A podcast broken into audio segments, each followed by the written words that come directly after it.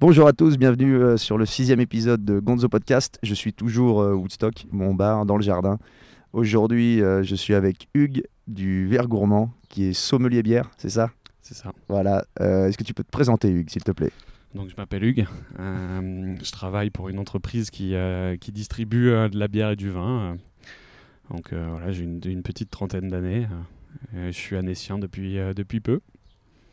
Voilà, donc euh, pas passionné de bière euh, et d'autres choses, mais euh, je suis là, je suis là a priori pour, pour parler de bière avant tout. Du coup. Ouais, on est là pour parler un sujet qui, qui me passionne. Je suis sûr qu'il passionne plein de gens, la bière, et qui passionne de plus en plus de gens.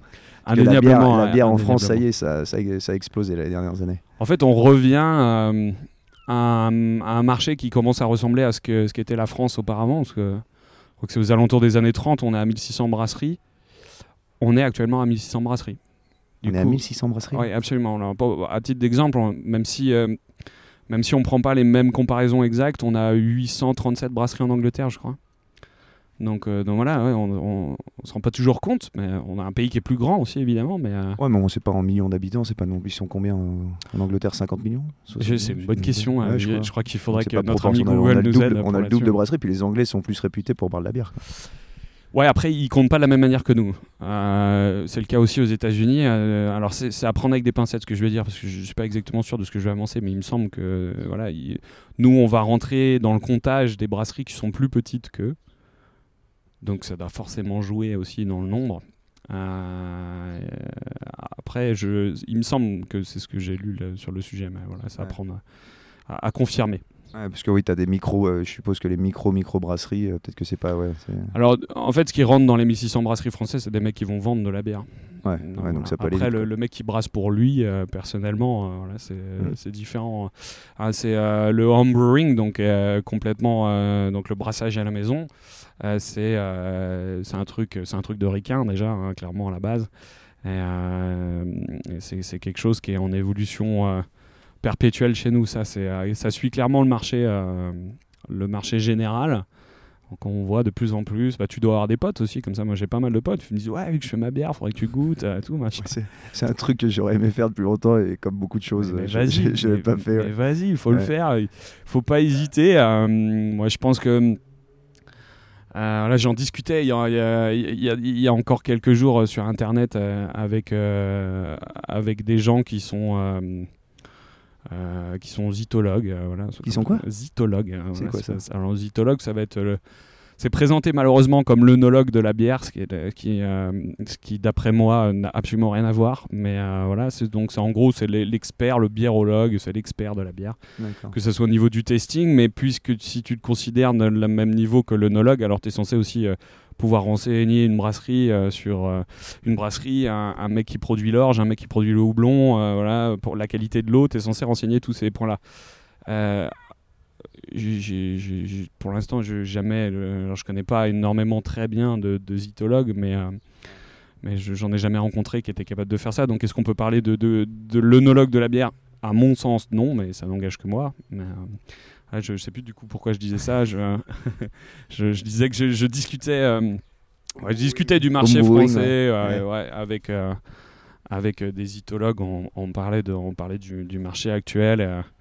Et de ce que ça donne. Alors, il y a des gens qui estiment que nous, on a une culture bière qui est minable. Euh, moi, je m'inscrirai en faux là-dessus, mais euh, à, nouveau, c'est quelque chose qui engage que moi. Je, je pense que la, la France a des choses à revendiquer, qu'elle a des brasseurs qui sont magnifiques. Euh, je t'ai ramené une, une de bière pour qu'on Ouais, goûte a- des exemples. En plus, c'est des brasseries que je connais pas, du coup, on va, Ouais. on va goûter des Il a choses ramené nouvelles. deux bouteilles de bière de Bironomie, qui sont Voilà. aussi des, des- des fournisseurs et des amis. Les copains d'Annecy, ouais. Et moi, j'ai rajouté une Big, Mont- ouais, une Big Mountain, donc on va, se boire, on va se boire de trois bières. Il faut savoir que l'enregistrement, il est ouais, 14h50. c'est bien, c'est bien. mais c'est important. La bière d'après-midi, elle a encore une autre saveur. Être professionnel aussi, c'est commencer le matin. et- C'est connaître le produit. Avec modération, hein, il faut le rappeler. On on l'a Ah pas oui, dit depuis vrai. le début. Attention, Ouais. la Ah oui, consommation on va d'alcool. avec bière, donc avec modération et ne buvez pas si vous avez moins de quoi C'est 16 ans ou 18 ans la bière Alors c'est 18 ans. euh. Alors c'est bien que tu poses la question parce que je vais en profiter pour le dire. Alors, je sais Moi, pas je vais si. décapsuler des bières pendant Voilà, que. je sais pas s'il y a beaucoup de gens qui- Attends, qui- on attaque par quoi? Tu attaquer Oh, par laquelle euh, Alors, il y a une saison, euh, une saison qui nous vient du Rhône du 69 et de On chez Nomade. Euh, je pense que c'est une bonne idée. On va ouais. garder la DIPA du nord de la France pour, Ah ouais, oui, euh, pour ouais, si on attaque après. par ça, le reste, ça va paraître un peu- Exactement. Donc là, on attaque par une. C'est quoi Soda des C'est une saison Nom- aux graines de coriandre, si j'ai bien lu, en bio, qui nous vient de Nomade dans le 69. Et, euh, et je disais, oui, la législation. Alors, oui, j'ai eu de- une cliente qui s'est aperçue en, dégustation avec moi que, euh, que vendre de l'alcool à des mineurs euh, tout court, des mineurs simplement, même s'ils ont plus de 16 ans, bah, c'était interdit. Donc, oui, je confirme. ne servez pas des gens, ne vendez pas d'alcool à des mineurs. donc à des mineurs tout court, en fait, c'est- simplement illégal. Il faut savoir que, par exemple, un père ou une mère de famille qui sert de l'alcool à son fils ou sa fille dans un bar risque jusqu'à la perte de ses enfants, euh, plus l'amende qui va avec. euh, voilà, c'est euh, c'est sérieux, on rigole pas, il n'y a pas de blague là-dessus. Ouais, bon, il y a euh, une certaine tolérance en France avec ça quand même. On n'est pas le pays. Ouais, ouais, c'est pour- bah oui, oui. J'ai moi j'ai une expérience anglo-saxonne euh, qui qui C'est pire qui- là-bas? C'est quoi? Ah, c'est c'est beaucoup plus régulé. Bah t'as as voyagé comme moi. euh, Ouais, moi j'étais, c'était en Irlande, ouais. notamment t'as pas le droit de boire dans la rue. Ouais. Et on s'était fait arrêter, bah, ils nous avaient vidé les, bi- les, les bières et ça coûtait un saladier en plus là-bas. Ah Ils, bah oui, sûr. vidé, ils nous avaient vidé notre bouteille de, dans Ils- la ils poubelle. Ils ont vu qu'on était français, donc je pense qu'ils nous ont pas mis d'amende. On savait- pour le coup, on savait même pas. On s'était dit, tiens, bah, comme en France, bah, en France, t'as le droit de boire, mais t'as pas le droit d'être sous dans la rue. Je crois pas que t'aies le droit de boire dans Ah, la si, rue. si, hein. Ah, T'es si, sûr de France, ça Ah bah oui. T'as le droit de consommer de l'alcool sur la voie publique. T'as le droit de consommer de l'alcool Ouais. dans- sur la voie publique. Tu n'as pas le droit d'être en état d'ébriété sur la voie publique. Allez, santé. À la tienne. Santé.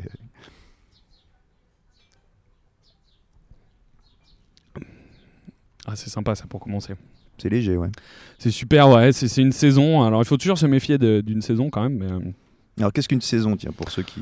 Parce que Alors- dans ce podcast, on va essayer quand même de, de- de parler. bah, forcément, on va parler bière. Et. euh, on- parce que Hugues, on, ah, faut savoir qu'on, on- comment parce que tu as connu mon frère hein, en fait. Tu venais ici. Tu es venu ici. As rencontré Alors j'ai des amis qui m'ont, euh, qui depuis un moment m'ont conseillé de venir boire une, une bière ici. parce que J'ai toujours eu du mal à venir là pour des raisons X et Y. Il y avait toujours quelque chose qui faisait que j'allais ailleurs ou que j'y allais pas du tout. Et puis, euh, et puis voilà, le, par le plus grand des hasards, je suis venu et ce jour-là, vous aviez euh, une session IPA du coin. Euh, j'ai oublié le nom de la brasserie. euh, Qui était excellente. J'ai pris une petite claque. Je me suis dit, tiens, Du- je connaissais pas ça. Ouais, ouais, du coin d'ici. Alex, il voit très bien de, de, Ouais. de quelle brasserie il s'agit. Et, euh, et je me suis éclaté dessus, tu vois. Je me suis dit, waouh, ça, c'est c'est très bonne C'était cam. pas Vera, non? Non, c'était pas Vera pour le coup. Euh, bah, Ouais, euh, Vera, toi. Vera, je la distribue, du Ah, coup, bah je, oui, je connais toi, très bien. Emmanuel et Aline. euh, qui, qui font de la super cam. Là, pour le coup, c'était une brasserie que j'avais jamais eu l'occasion de goûter. Je connais pas les patrons, rien. Et, du coup, bah, grosse éclate. Et c'est là, du coup, j'ai discuté avec Paula et Alex. Et, euh, Donc Alex c'est mon frère et Paula elle travaille au bar, euh, elle travaille dans notre bar. Exactement. Et puis bah du coup tu discutes, tu dis mais ah ouais mais vous avez des trucs comme ça, est-ce que vous avez besoin d'un truc machin? Et Alex à qui je dis euh, session IPA et qui me regarde avec des grands yeux, il fait ouais grave. Parce qu'il il aime bien ça, ouais. Bah, il a raison, hein, voilà. Ouais. Bah, pour, pour session IPA, donc c'est une IPA avec qui présente un, un taux d'alcool plus faible que du classique, donc on est aux alentours et en dessous de 4%, donc ça peut descendre Ouais. bas, C'est bien quand tu bois l'après-midi ça. en été. Ouais, bah c'est typique de la consommation anglo-saxonne, c'est-à-dire plusieurs pintes d'affilée, euh, discuter avec les copains, euh, un match de rugby, euh, un truc comme ça, et c'est. Les, clients d'ici ils sont pas trop d'accord, ils prennent tous de la chouffe. c'est un truc à 8 degrés. de- Mais non, mais il faut boire ce, qu- il faut boire ce qu'on aime. Toute bière est respectable, peu, peu importe son style, peu importe comment elle a été faite. Ouais. Ouais, ça, chacun son style. Et donc une session, comment tu définis ça? Ça servira beaucoup Une de gens, session même. ou une Ouais. saison du coup Une saison. Ah non, ça c'est une saison. Ouais, c'est une saison. là. Ah ouais, donc saison, ça alors comment tu décris une Ah, saison? ça, c'est- J'aime bien cette question de saison parce que ça, ça implique de, de revenir à des bases que j'aime bien, c'est-à-dire revenir euh, un petit peu en arrière dans notre culture euh, euh, brassicole, notamment française, puisque la saison, c'est un style un peu mixte entre mi-belge, mi-français, que tu influencé par les deux cultures avec deux ca- quatre caractéristiques, excusez-moi, différentes. Euh, pour ça ici, on est sur une saison typique belge. On est assez faible en alcool. Hein. Je j'ai pas vérifié exactement à combien elle était, mais euh, recette numéro 4, ingrédients. Pourquoi je vois pas le taux d'alcool? C'est inquiétant parce que c'est obligatoire. sur l'étiquette. 5,1%. C'est- Voilà, t'as une étiquette 5,1. par-dessus. Donc on est sur une typicité belge. On rajoute des grains de coriandre dedans. C'est très bon. hein. Je sais pas si euh, Nomade nous entendra, mais c'est une très bonne bière. Ouais. Ah, il y a graines de coriandre, gingembre. ouais. Et, gingembre, houblon, c'est sur le Sorachi Ace. Exactement. Donc un houblon d'origine japonaise Ah, pour le ça, coup. Voilà. Euh, Et donc saison, c'est que c'est brassé à un moment particulier? Bah, Historiquement, en fait, euh, en fait c'est un, style qui est dérivé de ce qu'on appelle maintenant les farmhouse, qui sont très à la mode. C'est aussi le cas de la saison de manière globale. En fait, c'était des bières qui étaient brassées à, à contre-saison par l'agriculteur. Euh, L'été, tu as besoin d'ouvriers agricoles pour, pour récolter ce que tu produis. Euh, du coup, tu as besoin de nourrir ces gens-là. Euh, le repas et le logis, ça fait partie de la paye, euh, un peu comme des woofers euh, actuellement. Et, euh, et du coup, bah, tu vas produire quelque chose pour les nourrir euh, en sachant que bah, la, France, c'est du vin. À l'époque, ouais. on fait du vin, on leur offre du vin. Sauf que bah, dans le nord de la France, donc euh, cette fameuse frontière belge euh, nord, nord-est, où tu as un accès plus facile à la bière qui est un peu moins coûteuse que le vin. Euh, du coup, la question se pose euh, est-ce que je ferais pas plutôt une bière? Euh, En plus, ça match plus avec le terroir local et donc la nourriture. Donc, tu vas commencer à produire ce style-là qui est devenu un style à part entière. Qui est, moi, j'aime bien, c'est très frais, c'est plus léger qu'une bière belge, c'est moins sucré, c'est plus goût, c'est pas forcément plus gourmand, mais plus, euh, plus accessible, plus printanier. C'est vrai que là, pour le coup, c'est pas, euh, c'est pas lourd, quoi. Non, non, pas du tout. C'est super digeste, c'est excellent, Ouais. c'est léger, ça plaît aux guêpes, a priori. Et euh, moi, moi j'aime bien ce style, c'est un truc que je redécouvre de plus en plus. Ouais, parce que c'est pas un truc qu'on voyait. Bah, D'un côté, on va en parler. C'est- avant déjà, les, euh, moi j'ai souvenir hein, de, de mon, parce que j'ai 33 ans, donc je bois de la bière depuis 17 ans, c'est ça à peu près, ouais, 17 ans. Ouais, comme nous tous. Ouais, enfin, voilà, nous, à- nous, l'époque, par contre, on avait le droit de boire à partir de 16 ans. Ah c'est plus le cas Ah maintenant. d'accord, c'est le- ont je crois changé. que c'est loi et 20, euh, Ah il me semble, voilà, c'est, qui est passé à 18 ans. Et je me souviens que quand on allait acheter des bières, euh, il y avait le choix, c'était en gros, euh, tu prenais de la Henken.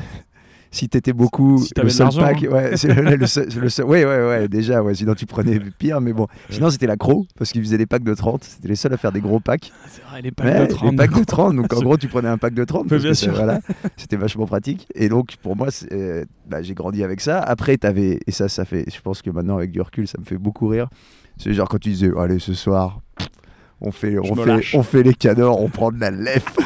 Et là, et là, et, Ah, et- J'ai connu ça aussi. ouais, voilà, où tu dis, ah, j'ai un peu plus d'argent, je prends de la lèvre. Ou alors, ouais, bah, moi j'aime bien, j'aime bien la bière, j'aime bien la DSP, ça aussi, c'est assez drôle. Ouais, ouais, ouais, c'est eu son- c'est- C'est sorti au moment où nous on avait euh, ouais, 15-16 ans. hein, Ouais, euh, la Smirnoff Ice. euh, ouais, voilà. putain, alors ça c'est faut encore biper pire, les, quoi. euh, Ouais, faut biper ce genre de truc. euh, Je sais pas Hein si tu peux faire ça avec ton appareil de bip pour pas qu'on entende bip. je, je- je pense que personne nous en voudra de dire Euh, que. je sais pas. Ouais. Bah, euh, Ah si, bah si les gens. je euh, pense que si en termes non, de mais- CSA, euh, ouais, c'est sur internet. Je sais pas comment ça se passe.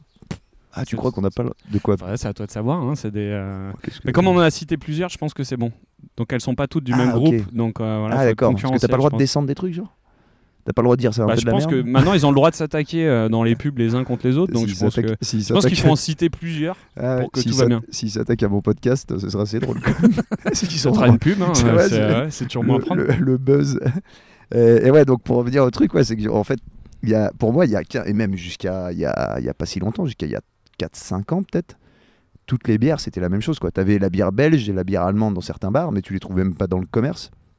Alors, et faut, t'avais les bières préciser que tu parles de, de marché français. Ouais, ouais, oui, pardon, du de marché français. Mais je parle du, oui, si tu prends moi en tant que, que mec lambda qui, qui, qui- voilà, qui, qui buvait de la bière, Mm. euh, à l'époque, les, les cavistes bières, t'en avais pas beaucoup, c'était très vin. En tout cas, j'étais pas au courant. En fait, euh, T'allais au supermarché, t'avais que de la. Et tout le même, un peu le même style de bière, tu vois ce que je veux dire? Ouais, je vois Un peu le même tu- style de bière. T'avais pas d'IPA, t'avais pas de, t'avais pas de session, t'avais pas de. En fait, Tu vois, elles, de la bière elles fruitée, étaient, des trucs comme elles ça. étaient là en fait, mais euh, donc il faut déjà préciser qu'ici on est dans, alors, je sais pas, ça plaira à tout le monde que je dise ça, mais dans le sud de la France. Euh, je suis breton, donc forcément pour moi c'est le sud ici. Euh, du coup, euh, Ah oui, c'est vrai que dans le nord de la France, forcément, t'as peut-être une autre. bah, t'as déjà un accès aux bières belges qui est beaucoup plus facile à l'époque et ce Ouais. depuis des années en fait euh, avec des drinks, ce genre de trucs. euh, moi je vois, euh, on va citer une marque, euh, c'est euh, VNB par exemple, ouais. qui est présent à Annecy par exemple, qui, euh, qui a une bonne dizaine d'années maintenant. hein, du coup, euh, du coup, Bah, euh, pour coup, ça a débarqué à Annecy il y a seulement 2-3 ans, je crois, non?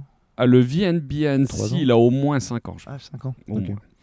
Au moins, j'ai, bah, je... pense qu'on peut le dire, j'ai commencé euh, par VNB, du coup, euh, j'ai managé euh, le VNB de Chambéry pendant un an, un an et demi, deux ans, un truc comme ça. C'est le, même entreprise que le VNB de, de- d'Annecy, euh, Tonon-les-Bains, euh, Martigny, tout ça. Et c'est un bon endroit où commencer. Euh, ces gens-là sont présents sur le marché français quand même depuis euh, Ouais. une petite Et donc dans le. Nord, t'avais accès à plus de. T'avais accès à plus de bières, ouais. Ouais, mais c'est logique. C'était typé belge, plus belge quoi. Complètement, ouais. Oh, bah, pff, belge-allemand. Mais d'un côté, c'est ce qu'on retrouve. euh, tu regardes dans tous les bistrots depuis. Bien sûr, C'était nos voisins. la- Ouais, voilà, C'est c'est on logique. n'allait pas chercher à. Si tu les produis pas toi-même, tu, tu vas chercher ce qui se fait à côté. Bah. Après tout, si tu demandes à un Belge, il va pas acheter du. il doit acheter très peu de vin argentin, j'imagine. Il va acheter Oui, plus bah, du vin français, quoi. Oui, c'est sûr. Mais ah, j'imagine après, c'est un a priori. Est-ce que c'est vrai Je pense que quand même. euh, Puis même au niveau des prix, des machins, des Bah, taxes, des. Avec l'Union non, européenne et tout, ça paraît à peu près logique. Mais, euh, mais voilà. Et pour, s'agissant des IPA, c'est quelque chose que, qui a été relancé euh, sur la fin des années 50, début des années 60 euh, en- aux États-Unis, avec un, un grand, grande course à l'armement question amertume à l'époque. C'était pas sur le, le côté aromatique Ouais, pour qu'on ceux a qui nous savent pas ce qu'est une IPA, c'est India Pale Ale et c'est caractérisé notamment par une amertume plus poussée que sur euh, les bières euh, classiques. Quoi. Ah, Si on fait grosso modo. À la- quoi. oui, oui, à la base, c'est ça. On utilisait l'acide alpha de, de la bière, donc euh, quelque chose de plus amer. Maintenant, on est quand même sur une typicité de bière qui est pas forcément moins amère, mais qui est beaucoup plus aromatique. Donc, on va utiliser Mm. l'acide oméga de, du houblon, donc le côté aromatique du houblon, Ouais, et plus et- le côté bactéricide et amer. Donc tu disais années 50-60, donc t'as l'IPA qui. euh, Bah, qui se relance aux États-Unis. bah, c'est comme tout, quand tu as un marché qui explose, il met du temps à se stabiliser à proposer des choses qui sont différentes. Euh, et du coup, bah, voilà, c'est un, c'est un marché. euh, le marché de l'IPA, les florissants aux États-Unis depuis les années 90, où Ouais. nous, euh, c'est totalement euh, inconnu en France à, à c'est l'époque. arri- c'est arrivé, euh, c'est arrivé il y a quoi Il y a 4 ans 5 ans 4 ans? Ouais, ouais, 4-5 4-5 ans. ouais, En fait, c'est arrivé quand les gros distributeurs s'y sont mis, quoi. Vedette IPA, ce genre de truc. Je sais que c'est ce que tu retrouves. Alors c'est comme ça que les quoi. gens s'en sont rendus compte, mais euh, tu vois, je pense que si on discute avec Mickaël de la brasserie Montsalève par exemple, je sais pas de quand date sa première IPA, mais je pense qu'on serait surpris, tu vois. Ah oui, donc il en a fait bien avant. hein. Ma brasserie euh, Galibier que je connais très bien. euh, Bah Après, je pense que quand t'es brasseur et que tu connais la bière, hein, forcément, tu connais tous ces styles de bière et tu vas t'aventurer sur des choses comme ça Bah, parce tu que ça te fait. Bah oui, oui, c'est ça. bouquines, donc Ouais. tu vois ce qui se passe à côté. Tu commences à dire ouais une Berliner Weiss, ah, pourquoi pas. Ouais, ça, euh, tu cherches, tu cherches, des- tu cherches à faire des types de bières différents. quoi. Exactement, un petit curieux en fait. Ouais, voilà, il faut pas oublier que un brasseur qui a pas de curiosité et donc indirectement pas d'amour pour la bière, Ouais. Ça va pas marcher quoi. Ouais, il va Enfin, faire une ce bière, serait euh, curieux qu'il fasse un truc bien quoi. Ouais, il va faire une bière Il ou euh, elle, sans hein. surprise, quoi. Il ou elle. hein. Je, je suis désolé, je précise, mais euh, voilà. Oui, brasseur. D'ailleurs, souvent entre elles, et c'est tant mieux d'ailleurs, la bière c'est un truc beaucoup plus féminin que ce que les gens pensent, mais Et, on oublie hum, souvent de le dire. Tu vois, tu- parles des États-Unis. Moi, je sais que j'avais, quand j'étais allé, euh, j'avais passé une semaine à New York. Euh, bah, j'aime bien boire de la bière, quoi. J'ai- J'aime bien boire de la bière. Et là-bas, j'ai acheté de la bière. En fait, toutes leurs bières avaient ce goût. euh, tu vois que c'est des houblons, euh, si je dis pas de conneries, des houblons américains. Tu vois, t'as toujours ce côté, ce goût euh, un peu amer, qui, te- qui est pas du tout les bières belges, qui est pas du tout les bières françaises. Toujours cette amertume. Et je me suis dit, mais quand je suis allé là-bas, j'ai, donc j'ai acheté plein de bières. J'ai acheté toutes les bières que je trouvais partout. Je goûtais tout. Elles avaient toutes ce goût hein, bah, que je trouvais incroyable Ouais. que je ne retrouvais pas en France. Et en fait, quand je suis rentré, c'était il y a 4-5 ans. Après, quand je suis rentré, c'est l'IPA a commencé à arriver. On a commencé à avoir des, ces bières un peu plus euh, goûtues, quoi. Bah, goûtues. Je dis pas que les autres sont pas goûtues, mais ce goût différent, tu vois, avec un peu plus d'amertume. Il y a eu toute on, cette, on euh, est sur deux typicités et deux, deux façons de faire de la bière qui sont différentes, pas forcément euh, antinomiques parce qu'il y en a certaines qui mixent les deux. Euh, il existe des Belgium style IPA par exemple. Ouais. Mais c'est des choses qui, qui n'ont pas rien à voir l'une avec l'autre parce que ta base elle est identique. Je veux dire, c'est un travail, euh, un travail de la qualité de l'eau et, euh, et, et- et de l'orge, euh, enfin ou des autres céréales que tu mets dedans. Mais là, tu en as une que tu- sur laquelle tu vas faire une chaptalisation, donc comme dans le champagne, une chaptalisation, c'est-à-dire que tu vas ramener du sucre pour refaire une fermentation dedans. Sauf que, euh, tu vois, un champagne, tu peux laisser 8 mois la tête en bas la bouteille pour laisser aux levures le, le temps de travailler. Sur, du, sur un Belgium style, euh, donc sur le- le- le- les bières qu'on connaît en Belgique, les plus, euh, parce qu'il y a d'autres styles hein, en Belgique, il n'y a pas que ces bières, euh, ces bières-là. Là, tu vas, tu vas laisser, je sais pas, 5, 6 jours, peut-être moins, peut-être plus. Je pense que ça dépend un peu des brasseurs. le temps aux levures de, travailler, de manger les sucres, et tu vas, tu vas faire arrêter ce travail-là, et donc il va rester énormément de sucre résiduel, ce qui fait de ta bière bah, une bière relativement sucrée. Tant que l'apport en houblon dans une bière belge, euh, il est ce qu'il est. Dans une IPA, il est surquantifié volontairement parce que tu vas rechercher ce côté-là du houblon. Enfin, tu vas rechercher le, le- le travail du houblon purement, et- enfin plus pur, on va dire. Mm. Du coup, tu te retrouves avec deux produits qu'on n'a rien à voir. Il y en a un qui est amer et sec, en théorie, hein, bien sûr, et l'autre qui est euh, rond, sucré, euh, vineux, résineux. Donc il y a deux choses différentes. Euh, la bière belge, euh, c'est plus riche, c'est plus alcoolisé, c'est plus sucré. L'IPA, c'est plus léger. Ouais, c'est ça. On est bien, on est bien d'accord que quand même par pays, tu as des tendances, euh, des tendances de bière. Tu as une culture. Les, les Anglais boivent un type de bière plus, bah, ont peut-être des, des, styles différents qu'ils affectionnent plus, quoi. Exactement. Alors de manière que si on regarde la consommation globale, euh, il y a quand même une majorité de, de lagers, donc de basse fermentation. Euh, ça, c'est les lagers, c'est. En général, en Angleterre, c'est pas de la cam. Hein. Euh, les, les, Allemands sont forts pour font des Les Allemands et Tchèques font des choses très bien. Les Américains aussi là-dessus. les Anglais en font en craft, mais le mainstream, ce qui se vend le plus en, en, Angleterre, c'est c'est une bière qui commence par un H, c'est une bière qui commence par un A, c'est c'est euh, c'est une bière qui commence par un S, ce genre de choses, parce que c'est jamais. Euh, euh, c'est ce que j'ai peur de me faire des amis parce que j'appelle la bière Monsanto moi c'est ah ouais, c'est de la grosse industrielle quoi. Oui exactement bon ces gens-là comme Carlsberg ont apporté énormément à la bière parce que Carlsberg c'est eux qui ont qui ont lancé l'industrialisation de la bière c'est ça Alors, le, procédé c'est quoi ils ont, ils ont pasteurisé ils ont financé via l'institut Pasteur enfin je sais pas si on pouvait appeler ça à l'époque l'institut Pasteur mais via l'équipe de Pasteur la recherche sur euh, la pasteurisation, qui, euh, d'après mes connaissances, n'est pas vraiment le travail de Pasteur lui-même, mais plutôt des gens qui travaillaient pour lui. Euh, c'est un autre débat. Il faut le préciser. voilà, je pense que c'est peut-être pas à moi de parler de ça. Je ne suis pas assez calé là-dessus, mais je pense qu'il y a des gens qui, qui pourront discuter là-dessus. S'ils nous écoutent, bah, n'hésitez pas à venir voir Drieux, du coup. Et du coup, à l'époque, en fait, Carlsberg cherche à pouvoir distribuer sa bière. Problème d'un lager à l'époque, c'est que la garde, elle est super courte, la qualité, elle est fragile. Du coup, il te faut un système pour pouvoir garder cette bière si tu veux l'envoyer ailleurs. On ne on, fait pas euh, Berlin, euh, en l'occurrence Copenhagen, euh, Marseille, en, en, une journée à l'époque. C'est beaucoup plus là. T'es à quelle époque là Quand il commence à. C'est le 19e siècle. Ouais, 19e, fin 19e, euh, par là Milieu Je sais plus, je, dirais une bêtise, du coup, je, je, je préfère. Parce que Carlsberg, ça a quoi, 150 ans, un truc comme ça, je crois. Non, ça plus que ça. Ça plus que ça c'est plus que ça, Carlsberg. Ah ouais, ah ouais je pense, hein, il faudrait vérifier exactement. Mais euh, c'est pas des. L'industriel, c'est pas mon point de recherche personnel, c'est pas bah ce qui m'intéresse le plus. forcément. Mais mais ça mériterait d'être vérifié, je préfère ne pas dire de bêtises. Bah oui, en tout cas, c'est l'industrialisation, donc ce procédé qu'ils recherchent avec Pasteur, c'est bah, avec Tu pasteurises, donc bon, certes, tu perds, j'exagère un peu mais 80% des arômes et, et de du caractère de la bière, mais... Ouais, tu tues tout ce qui est vivant dedans aussi, quoi.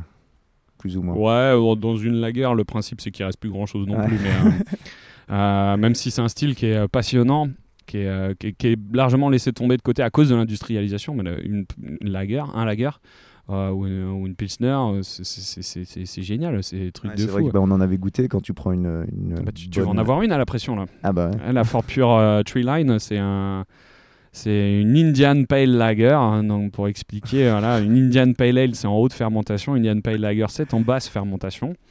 Lager et ale, c'est pas la même chose. Et, mais l'Indian Pale sous-entend un surhoublonnage de la bière mm. pour, pour, vraiment chercher le côté aromatique. Là, tu, tu rends un truc vraiment intéressant. La lager, c'est génial. Et donc, ouais, l'industrialisation de la bière a fait qu'on a. C'est ça en fait, c'est ce que tu expliquais à un moment. Là, il y avait plein de brasseurs en France, il y avait 1500 brasseries. Ah bah L'industrialisation de la bière a fait que les gros groupes ont, bah, comme beaucoup de choses d'ailleurs, hein, bah, c'est le cas des, marques. C'est plan euh, Marshall, quoi. C'est à la sortie de la Seconde Guerre mondiale. Euh, c'est l'industrialisation de la consommation. De tout, en fait. Exactement, de tout. Je viens de regarder, juste avant que tu arrives, j'ai regardé, euh, je vous invite à le regarder, ça s'appelle euh, L'homme a mangé la terre. Un reportage qui est dispo sur Arte en replay, où tu vois en fait, euh, bah, depuis l'industrialisation, en fait, ce qu'ils appellent l'anthropocène, qui est l'ère de l'homme, en fait. Et tu vois ce que l'industrialisation, donc la Première Guerre mondiale, la Seconde Guerre mondiale, et comment l'homme a tout mais euh, rationalisé, industrialisé, a, en fait a, fait des choses, mais, mais pour tout, hein, l'agriculture, l'armement. L'arme, bah, ça commence par l'armement, et donc après l'armement, bah, tout ce qui a été fait pour faire des armes, ça paraît très bête, tout le monde, bah, c'est des trucs que tu, que tu sais, mais là ce reportage, il dure une heure et demie, tu prends une claque et tu vois qu'en fait c'est hallucinant. les industriels ont bousillé le, bah, le savoir-faire, toutes ces choses-là. c'est la pas du gain, c'est la. Bon, Donc tu passes de 1600 brasseries, tu as les industriels qui arrivent. Maintenant, c'est quoi? C'est les, gros tu passes de 1600 à 32, je crois. Il me semble que c'est 32, tu vois. En comme- quelques années, quoi. C'est un truc de ouf. Ouais. Faut savoir que Cronenbourg, à la base, c'est quand même une lager qui est relativement intéressante. Enfin, d'après les recettes que j'ai vu passer, euh, ça, sauf devait, qu'ils l'ont. ça devait ont- être correct à la base. Ça, devait même, ça s'est empiré en fait avec l'effet de l'industrialisation, mais ça devait être une lager qui devait être cool à la base. Euh, c'est triste de voir ça et c'est super. C'est un retour, engouement pour génial ce qui Ouais, se passe Pour actuellement. le retour, mais c'est le retour quoi. tu vois ce qu'on voit dans la bière, j'ai l'impression qu'on le voit sur pas mal de choses. Tu vois les fringues, là, le, le podcast que j'ai fait, où tu vois que tu as des marques qui au final euh, se lancent dans des choses locales, éthiques, euh, avec des produits de qualité, où tu n'achètes pas de la, de la dope de chez. euh, Avec des gens de qualité aussi. Oui, avec des, oui, parce qu'il faut des gens de qualité pour faire des produits de qualité. Persu- je tu regardes, tu regardes, mais pour plein de choses, hein, pour les meubles, pour tout, de, de- voilà, que les gens commencent à. Après, faut, faut, hum, comment dire, oui, il faut passer au-delà de tout ce qu'on nous, la société de consommation classique, quoi. C'est-à-dire que quand tu arrives, par exemple, au supermarché, que tu vois une bière, bah ouais, t'as Cronenbourg ou t'as, moi je cite des noms, j'en ai rien à foutre, mais quand tu prends la bière industrielle, c'est 2 euros le litre, 1,50€, 2 euros le litre. Bah ouais, tu vas prendre une bière C'est- C'est artisanale. déjà très cher pour ce que c'est. hein. Faut pas se mentir quand même là. Moi, moi, À je 2 m'en fous, euros le litre, c'est très encore très plus. très cher quand Toi, même. tu descends encore plus le. Ouais. Mais, Mais ouais, les, et tu vas les gens payer- se rendent pas compte de ce que ça et en fait, et en fait, ouais, quand tu prends une bonne bière artisanale, tu vas certes la payer plus cher, mais ce que tu retrouves dedans, ça n'a rien à voir. Et en fait, c'est un faux calcul de, de, de boire euh, 15, 15 canettes, de, de bah, 15 bouteilles de, de, de Henken ou trucs comme ça. Bah, vaut mieux peut-être te boire 3-4 euh, très bonnes. Tu vois, très bonnes. En tout cas, moi, c'est mon avis. Maintenant, j'en suis venu à ça. Alors que, tu- comme je te disais, il y a 15-16 ans, euh, c'était Cronenbourg, Henken, et puis voilà. Après, tu apprends peut-être à savourer les choses, mais ce retour, il fait quand même plaisir. Quoi. Et maintenant, ce qui est bien, c'est que tu as, de plus en plus de choix. Et justement, même à- quand tu vas à Carrefour, alors c'est des grosses, euh, c'est des grosses brasseries artisanales, mais n'empêche que tu as quand même un peu plus de choix, toi. Tu retrouves Ouais, un tu, peu des tu trucs. trouves un peu de local puis aussi. tu trouves hein. des goûts différents. Mm. Au-delà de, hum, c'est au-delà de trouver de la locale, ça, permet aux gens de voir autre chose que la, la bière de soif et tu vois la bière d'abbaye ou ce genre de. Quoi. Je suis- euh, comme je disais, j'ai une culture anglo-saxonne, euh, américaine. euh, de Parce que par, toi, t'es es resté. euh, Alors j'ai vécu en Nouvelle-Zélande et en Irlande. Ouais. euh, j'ai de la famille aux États-Unis. Alors je connais moins. Le... J'entends parler du marché américain beaucoup, mais après je, je connais moins de ce que je connais de l'Irlande et de la Nouvelle-Zélande.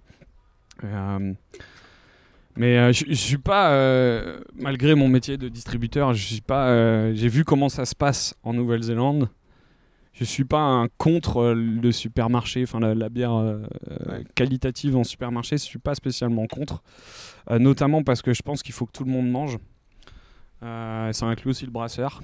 Et qu'on dira ce qu'on voudra d'un supermarché, mais il paye à temps. Donc ça, ça fait parfois la différence. Euh, ouais, carrément, ouais, avec plaisir. La Cambier euh, double IPA. On ouvre la deuxième bière, donc c'est une Cambier artis- artisan bra- brasseur, une DIPA, donc ouais, c'est double IPA. Double IPA, ouais, tout. DIPA 02. Ouh là, elle est à 8 degrés 5 celle-là. Ouais, ouais, c'est On, euh, remercie je- Axel euh, qui, qui a pas pensé à. il- n'a pas fait gaffe au taux d'alcool. Mais- euh, ça, je suppose que c'est le nom des houblons. Citra, Summit, Amarillo. Absolument. Yes, bah, je vais ouvrir ça.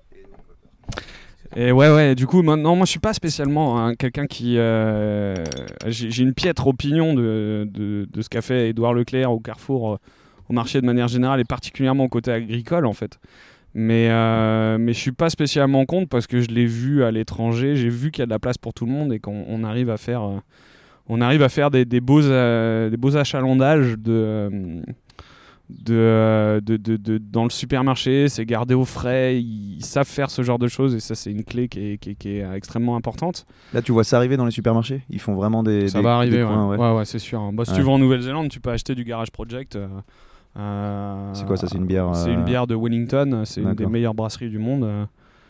Et tu la trouves au supermarché dans tu, un. tu peux éventuellement dans certains supermarchés la trouver. Tu peux trouver du Paned, tu peux trouver du, euh, du BMOF. euh, Mais ça, on est d'accord. De toute façon, c'est une. je suis d'a- moi, je suis d'accord avec toi. C'est une bonne chose. C'est au bout d'un moment, tu. Si tu as des bons produits, autant, les... autant que ça touche le plus de monde et autant les mettre dans des endroits où les gens vont et puis d'éduquer un peu. C'est ce euh, que ces gens-là ont ouais. fini par, euh, par penser. Je sais pas si je vais dire comprendre, mais plutôt penser. Ouais. Alors c'est critiquable en tout point, Ouais. mais, euh, mais c'est la façon des Anglais de faire du business. Euh, ils vendent à celui qui achète. Euh, ça se défend. À côté de ça, bah, toute leur brasserie, euh, voilà, j'étais chez Tiny Rebel euh, il y a peu de temps pour, bra- pour, pour participer à, la- à un projet qu'on a lancé qui s'appelle Citizen of Everywhere euh, avec le Ah, j'ai vu Vergourmand. ça, ouais. ça- Bah, vous avez eu une Ouais, bière, une celle-ci en l'occurrence, entre- Tiny Rebel et Montsalève euh, avec Ouais. Michael. Euh, c'est des collaborations. Ça, c'était une bière collaboration entre une brasserie française et donc euh, une brasserie du UK. Quoi. Exactement, C'est c'était pour un projet plus global de, de 12 brasseries, enfin de 12 brassages. Donc de 24 brasseries, 12 brasseries européennes et 12 brasseries anglaises. Euh, c'était une façon à nous de, dire que le, le fait que l'Angleterre s'en aille de l'Union européenne, c'est ah oui, c'est pour lutter un peu. Ouais, j'ai vu pas le, mais de manière, bah, j'ai lu un peu le descriptif. Ouais, c'est pas de la politique, mais de dire bah voilà, faut, faut, faut En fait, euh, mon boss a peu apprécié une phrase de, euh, de Theresa May qui disait. ah oui, à toi aussi, merci Cambier, du coup, voilà, mm. que... ça sent bon ça. Là, là, on prend du houblon. Là, on n'est pas du tout sur la même gamme de produits. moi, je suis fan de ça. Les houblons comme ça, en fait, c'est marrant parce que tu, tu bois des ces houblons-là, ça donne des, des, côtés fruités. Ah bah t'es complètement sur l'exotisme. Ouais, c'est ça, c'est hallucinant de dire que c'est un houblon. Le... Là tu sens quoi là Parce que moi, je Bah t'as un peu de tout, t'as un petit peu d'ananas, un peu de citron, euh, c'est très très exotique. C'est mm. En bouche ça devient très costaud parce que t'as quand même les 8,5 qui sont là, mais t'as vraiment, on sent les houblons. c'est une bière qui a été bien conservée, euh, c'est du beau matos. Euh, je connaissais pas Cambier, enfin je connaissais de vue. J'avais jamais eu l'occasion de goûter, il me semble. Du coup, euh, voilà, c'est euh, un, un, plaisir. pour, ceux qui pour ceux qui connaissent pas, donc ces bières un peu euh, artisanales et, et oui, artisanales, IPA, tous ces styles-là. Quand on dit que c'est fruité, on est bien d'accord, c'est le houblon qui fait le fruitage, c'est pas c'est pas des rajouts, c'est pas des, c'est pas des, des, des c'est pas des bruyères aux fruits rouges, c'est pas des bières. Non. Ah, Alors, j'ai une connerie. J'ai dit une connerie. Oui, non, mais pas, pas exactement. en fait, non, mais ce que je voulais dire, c'est que c'est pas, tu vois, c'est pas le goût d'une euh, d'une bière aromatisée euh, très fruits rouges, tu vois. Alors, on n'est pas on n'est pas là-dessus. Il y a trois écoles différentes. Il y a des il y a des gens qui vont utiliser des euh, des arômes chimiques. Euh, vous connaissez tous leurs noms. Euh, ça commence par euh, DSP, la lef machin truc, chéri. Voilà. Après, tu as des gens qui vont utiliser du fruit et des jus de fruits. Mm. sur des choses plus ou moins industrielles, type Lindemans par exemple, qui je précise utilise aussi du sirop de glucose ou un, un truc dans ce genre-là. donc tu as un apport de fruits mais un apport chimique. Et t'as les gens qui font de la chose proprement. Comme la Tiny Rebelle et mon euh, alors, proprement, euh, c'est façon de voir les choses parce qu'il y a des gens qui utilisent du jus de fruits. Ouais.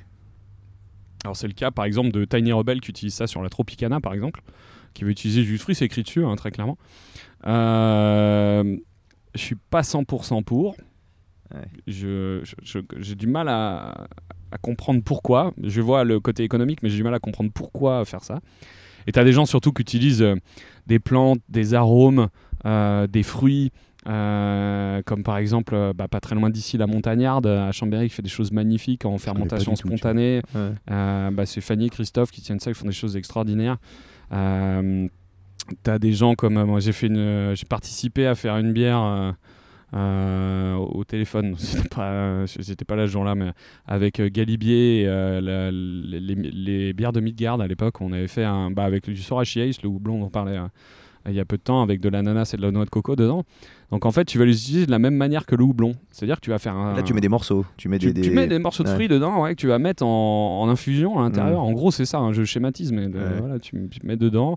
Et donc, tu vas chercher l'aromatique de ces fruits-là. Donc, tu vas booster un peu ta bière. Il y a des gens qui peuvent dire, ouais, c'est triché et tout machin. Ouais, mais qu'est-ce c'est quoi une bière? À la base Il faut déjà revoir ce que c'est, tu vois. Ah bah, revoyons la, ça. La bière, c'est de la. Le, houblon, on l'a découvert au fil du temps. Alors, euh, je sais pas si c'est. Euh, moi, je vois ça un peu. Euh, j'imagine qu'il y a. C'est très schématique, mais tu as deux villages l'un à côté de l'autre. Euh, il y, a, y, a, des années, mille ans, un peu plus, euh, il y en a un qui utilise du houblon dans sa bière, l'autre qui n'en utilise pas, et il y a un village qui est malade, ils boivent la même eau, ils mangent la même chose, cultivent de la même manière, ils sont très proches, et l'autre qui ne l'est pas. Euh, ah, c'est, quelle est la différence? Bah, Il y en a un qui met du houblon et pas l'autre. Pourquoi? Bah, Le houblon, c'est bactéricide. l'acide alpha est bactéricide, donc il va rendre plus ou moins propre une eau qui ne l'est pas. Mmh. donc tu vas massivement commencer à utiliser du houblon. Mais le houblon, c'est quoi? Le houblon, c'est une fleur. Donc déjà mettre des fleurs dans la bière, je sais pas pourquoi tu pourrais le houblon et pas le reste parce que comme euh, pourquoi? Qui, qui sous quel principe? Bon, Après, comme tu dis, il doit y avoir différentes écoles. Quoi, oui, bien sûr. Et puis la, euh, cervoise, on l'a toujours, euh, on l'a toujours aromatisée avec de la réglisse, de la lavande, je sais pas, du, des fruits, peu importe. En fait, techniquement, la bière, ça a 16 000 ans aux dernières recherches archéologiques.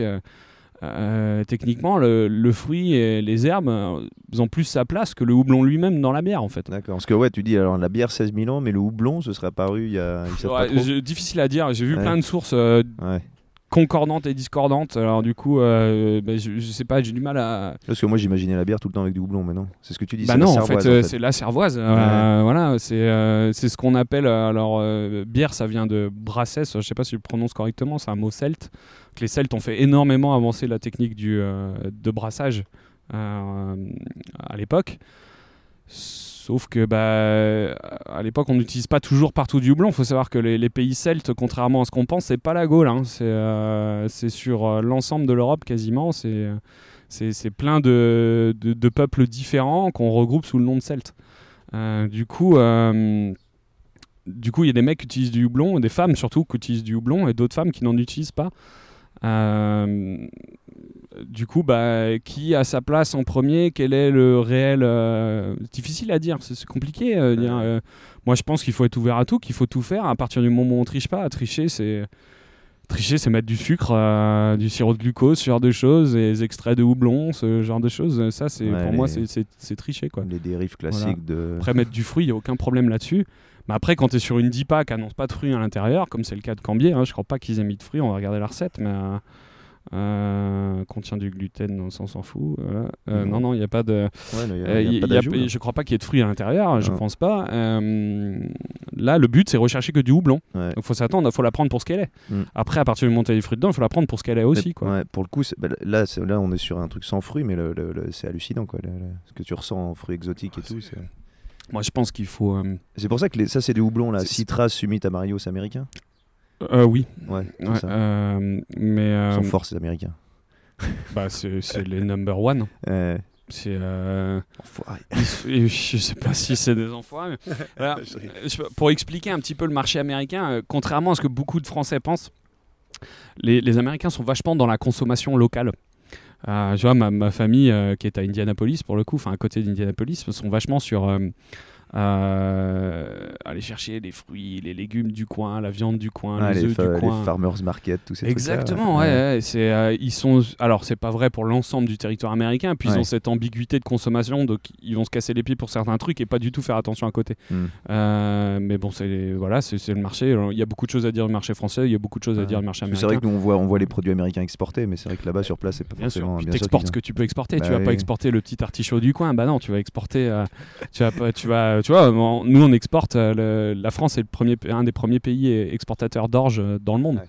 Voilà, euh, c'est, d'orge de brassage, j'entends. Excusez-moi. Ouais, c'est sûr que tu Euh, vas pas exporter tes carottes ou tes trucs. tes Bah, on ex- terre. t'exportes ce que tu es capable de Ouais, voilà, aussi Qui est pour rentable. produire ton marché et pour le marché extérieur. Qu'en général, quand tu es capable de faire les deux, c'est que tu es costaud. Quoi. Ouais. Et le costaud, euh, bah, on le voit actuellement, euh, la qualité, c'est toujours là. quoi. C'est rarement, c'est, c'est rarement ouf. Après, il y a des gens qui le font dans la bière. Il y a des gens qui sont costauds et qui font encore des choses euh, bien. Euh, Et donc le marché américain. et donc, ouais, sur le- ils sont vachement sur la consommation local, locale. Bah ouais, ils sont vachement sur la défense. Le homebrewing, c'est eux, quoi. Le- Ouais. la bière actuelle, c'est eux. Euh, le- les, les styles de bière belge, dont c'est la, la grande mode aux États-Unis actuellement, euh, bah, de ce que j'en ai goûté. je suis désolé, j'espère qu'il n'y a pas de Belges qui nous écoutent, mais en général, c'est meilleur. Alors, c'est pas le cas des spontanés, mais des- des- du mainstream belge, ouais, pff, c'est, c'est, ce qu'ils font, c'est génial. Leurs saisons elles sont superbes, leurs épices, c'est génial. On se défend.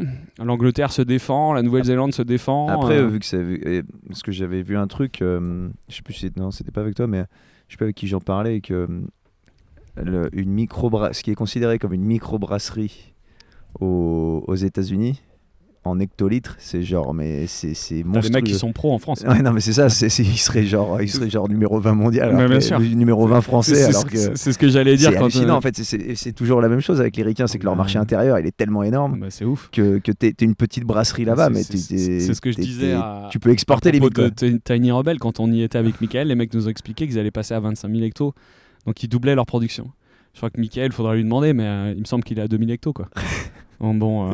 Ouais, non, qui passe à 2000 hectos. Ouais, Dessus, là, c'est t'as deux poids, deux mesures. Quoi. Et je crois que Et pourtant, les deux- aux États-Unis, c'est pas 2 millions était encore considéré comme une micro. Je crois que c'est un truc hallucinant, mais hallucinant le chiffre. Oh, euh, non, 2 Non, millions, t'es en 200 000, industriel. ou euh, 200 000 alors. Bah 200 Mais je 000, sais plus, mais euh, c'était un chiffre halluciné, le quoi. changement de taxe en France, il est à 200 000 hectos, je crois. hein. Ah ouais, mais même là-bas, t'es 200 encore- ou 100 000 ouais, je sais hectos. euh, mais c'était des chiffres, moi ça fait halluciner. hein. J'ai peur de dire une bêtise en fait. Je crois que j'ai quelque chose en tête, mais c'est plus. J'ai peur que ça soit. euh, donc je dis peut-être c'est 100 ou 200 hectos. euh. Et j'ai- j'avais 1000 écouté- hectos, pardon. J'avais écouté un. Et ça, je sais pas si tu es au courant de ça. j'avais écouté un moment un podcast sur un mec qui avait fait euh, Samuel Adams. Tu vois la bière Ah Samuel ouais, Adams. ouais, ouais. Et à part- donc ça c'était dans les années 80-90. Ouais. Et il serait Les considéré. bonnes lagers euh, ouais voilà, il serait. En fait, il a repris une avec recette de son grand-père. Euh, donc euh, du début du siècle, tu Ouais. vois. Et il a refait, il a refait cette bière-là. Et apparemment, il serait crédité pour avoir relancé un peu le mouvement de la, tu vois, de, de mettre un peu la bière, la bonne bière, on va dire, la bonne bière. hein, je dis bien la, la- pas- comment dire, non, pas la bonne bière. Il faut que je fasse gaffe à ce que je dis. C'est les hum, de mettre un peu des, des bières avec un goût, avec une recette différente que les, les Bud, les, tu vois, les, les pils classiques. Qui, en tout cas, de ce que j'écoutais dans le podcast, c'était quand même lui qui avait un peu euh, ouvert la voie pour après toute plein de brasseries et euh, avoir des goûts un peu différents, quoi. Euh, Je, je vais, ce que je vais me permettre une référence un peu pérave, mais euh, je m'excuse, mais je crois pas qu'il y ait de, de bonnes ou de mauvaises brasseries. Je pense qu'il y a un produit euh, qu'il faut prendre pour ce qu'il est. Quand tu bois une lèvre, faut, faut, faut savoir ce que tu bois. Tu bois 79% du Ouais, c'est pour, ça que j'ai- c'est pour ça que j'ai dit. Voilà, ouais. J'ai retiré. C'est pas. C'est plus qu'il Mm. avait. Il avait ouvert en fait des goûts différents. Tu vois, des recettes justement un peu Bien sûr, différentes ouais, avec est- des houblons différents et qui.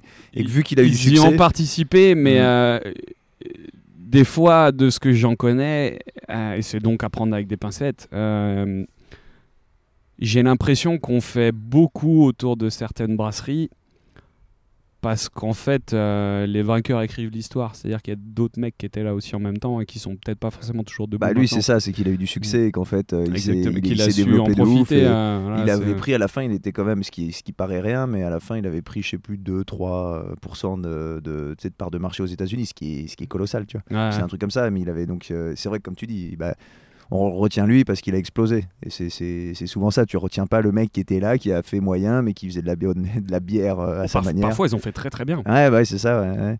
Et euh, mince, je voulais. bah, c'est par exemple, alors, si on prend euh, tu vois, une brasserie comme Brooklyn. Ouais. Brooklyn, donc ça a commencé apparemment euh, petit, ou je sais pas si on peut dire Ah ça. oui, oui, oui. bah, dé- déjà, Et- tu faut, faut- déjà, t'es, euh, Bon, dans ont- la banlieue de New York, donc Ouais. euh, grand, c'est compliqué. Ouais, ouais, c'est Voilà, vrai que déjà, tu peux pas, tu peux pas c'est- t'acheter, c'est- c'est- un entrepôt. de- Après, c'est des mecs qui ont eu du nez, mais comme Samuel Adams, hein, Ouais. ou comme euh, Lagunitas, euh, qui maintenant appartient à Heineken. Ah, ça, on va en parler parce que. Ouais, on va en parler même. sait plus ce que c'était. hein. Parce que là, t'as, moi qui suis quand même un peu la bière, et ça c'est toi qui, par contre, ça c'est toi qui me l'as dit que le premier groupe a racheté le deuxième. Oui, euh, Donc c'est un peu comme si Apple a racheté, Samsung. euh. SAB Miller. Ouais. Euh, Et donc maintenant, ça fait un groupe sauf qui a. sauf a- qu'en fait, ils n'étaient pas sur le même marché à l'époque. C'est-à-dire qu'il y a des mecs qui sont concentrés sur le marché américain, qui est un marché énorme, euh, et puis d'autres marchés aux alentours. Et tu as l'EF qui est sur le marché européen, et voilà. Et du coup, il y en a un qui a racheté l'autre. Euh, Donc ouais, pour situer, c'est comme si euh, Apple rachetait Samsung, on va dire grosso modo dans le. Ouais, ouais, ou Bah, euh, c'est ça, qu'on ils ont pourrait quoi Ils dire ont- ils ou- ont ou 70%. Quick qui rachète McDo, enfin, faut, faut prendre une échelle comparable, Ouais, quoi, tu vois. Ouais, mais- Burger King qui rachète McDo. Ouais, voilà, c'est ça, et quoi. puis après, il reste KFC, des trucs comme ça qui se, qui se ouais, grappillent. qui se battent là-dedans, donc t'as Azaï, des trucs comme ça. Après, c'est incroyable, Attends, remarqué maintenant, ils ont combien de parts de marché là, ce groupe? 79% du marché mondial. 79% du C'est un monopole, hein, c'est censé être interdit, mais bon, si tu veux, tu tu veux faire contre ces gars-là? Et, ces gars-là, donc maintenant, ce, ces groupes, bah, c'est pas, pas que eux, mais bah, maintenant encore plus eux, parce que c'est vu qu'ils ont 79% de parts de marché, mais tous les gros groupes rachètent des. des Ouais, c'est le grand jeu du moment. Ouais, voilà, de Euh, racheter. Et des- bah, moi, je voyais ça, je suivais en fait des, des brasseries qui avaient super bonne réputation, qui étaient considérées, se font racheter. Ou qui- y a- pas, ou ouais, pas. ouais, ouais, ouais, même pas, ouais. Oui, je- c'est vrai voilà. qu'ils qu'ils rachètent aussi des Mm. brasseries qui sont pas forcément. Bah, et la ils font style. les bières du Mont Blanc, euh, c'est c'est en train d'être acheté si c'est pas déjà fait, quoi. Ouais, ouais. Du coup, euh, bon, j'ai rien contre ce que, ce que, ce que fait euh, les, les- Ouais. les bières du Mont Blanc. Enfin, si tu lui prends pour ce qu'elle est, c'est très bien en fait. Euh, bon, voilà, leur titre de champion du monde, euh, chacun en pense ce qu'il veut. Voilà, tu- soit tu vois ce que c'est que le titre de champion du monde et que tu as envie de le voir, Ouais. soit, euh, Ouais. soit tu. T'as quand même beaucoup de bières qui ont des médailles. hein. Oui, c'est un truc de fou. hein. Mais c'est marrant, comme il y a que ceux qui rentrent comme- en compétition qui ont des médailles d'ailleurs. mais, euh, C'est un peu comme les voitures de l'année. Tu, sais, tu regardes Ouais. les trucs, putain, elles sont toutes voitures de l'année. tu te demandes sur qui, putain, qu'est-ce qui donne ça? Ah, C'est génial. Waouh, lui aussi, il est champion du monde. Lui aussi, champion du monde. Putain, ils sont champions du monde la même année. Waouh. Ouais, c'est un peu les concours. Mais pour en revenir, excuse-moi, juste sur le. Ça, nos amis du vin en parleraient encore mieux que nous. ouais. Ah ouais, Parce que, ah ouais, ça, les- ah titres de champion du monde, le mieux, c'est en parler avec un viticulteur qui en a rien à faire et qui t'explique honnêtement ce qu'il en pense. Ça, c'est génial. Euh, j'irai, j'irai en trouver, un, j'irai débusquer. Ouais. Et, tu vois, donc ce ouais. truc, le- comme tu disais, le grand jeu là, c'est qu'ils rachètent des brasseries. Mais moi, je disais des bonnes réputations, mais comme tu dis, des brasseries qui ont peut-être zéro réputation ou qui sont pas non plus euh, rayonnantes. Ouais. Et en fait, après, ils te posent le truc, euh, ouais, on est cette brasserie-là, genre c'est une petite brasserie, euh, parce que je vois ça, pas me faire des copains, non, mais il y a une brasserie là, c'est marqué, euh, ça vient du Kansas, machin, brasserie artisanale, et puis en fait, c'est fabriqué sûrement en Europe, et tu vois. Alors ouais, ça, ça Et- se fait de, pour plusieurs raisons. Alors ça, ça, c'est voilà, c'est un point ça peut être critiquable. J'entends très bien, mais euh, en fait, le- la bière, c'est la fraîcheur. C'est pas comme le vin. Pas, a- rares sont les styles de bière que tu vas pouvoir garder et faire évoluer. Il, en- il en existe, il en existe d'ailleurs, c'est passionnant, mais c'est pas le cas tout. Particulièrement le, quand il s'agit de beaucoup de houblon, parce que le houblon, c'est une fleur, c'est fragile. La bière. La la bière. qui- Excusez-moi, pardon. je- On a bu deux bouteilles, on va pas tarder à Mm, mm, ouvrir la troisième. Ouais, ouais, je- ça j'aime bien. En plus, c'est local, donc c'est cool. Euh, tu vas me dire, euh, Nomade, euh, Nomade c'est bien loin, hein. 69, hein, du coup c'est local. Après Cambier, c'est le C'est où, 59. ça- C'est où ça 59 Moi, Bah, je, crois que c'est euh, 59, il me semble. Euh, Je crois que c'est le nord de la France. C'est déjà pas mal. Hein. Euh, et du coup, euh, du coup, t'es. euh, Qu'est-ce que je disais moi? Bah, Du coup, c'est bien, on boit de la bière, mais on, on oublie le, on oublie la trajectoire de ce qu'on dit. Ça fait plusieurs fois en plus, c'est c'est un scandale. Euh, on en était. euh, bien, je ne sais plus, mais c'est pas grave. On va se concentrer sur ce qu'on sert. Donc, on, sert. euh, on sert une, une IPA de chez Big Mountain à Chamonix, donc Tropical Smoothie IPA. Euh, eh bien, je, je- c'est la première fois que je vais la boire parce que je la connais pas. Alors, je connais un petit peu la brasserie euh, pour lequel j'ai beaucoup de respect sur ce qu'ils font. Parce que quand tu vois le nom là, quand même, Tropical Smoothie IPA. euh, Ouais, et ben là, on a du fruit là, hein, pour le coup. Ah, il y a des. ouais, ouais, ouais, là, alors c'est une small dedans. batch series, donc c'est un small batch, ça veut dire brassin, c'est ça Petit C'est un brassin. petit quoi. brassin. Petit brassin. petit brassin. Et là, tu as du t'as eau, malte d'orge, malte de blé, avoine, houblon, levure, lactose, mangue, abricot, ananas, fruit de la passion, citron vert. Ah ouais. Ouais, il y a- Et là, il y a du- mat- Je bouge. Est-ce Ouais. qu'on peut Ah le ouais. bouger? Parce que Ouais, vas-y, le vas-y. soleil, euh, Ouais, ça, ça faut va. savoir qu'on est en plein soleil, on a mis un petit parasol. le euh, micro. C'est bon. Et ouais, ouais, donc là, tu as du fruit là.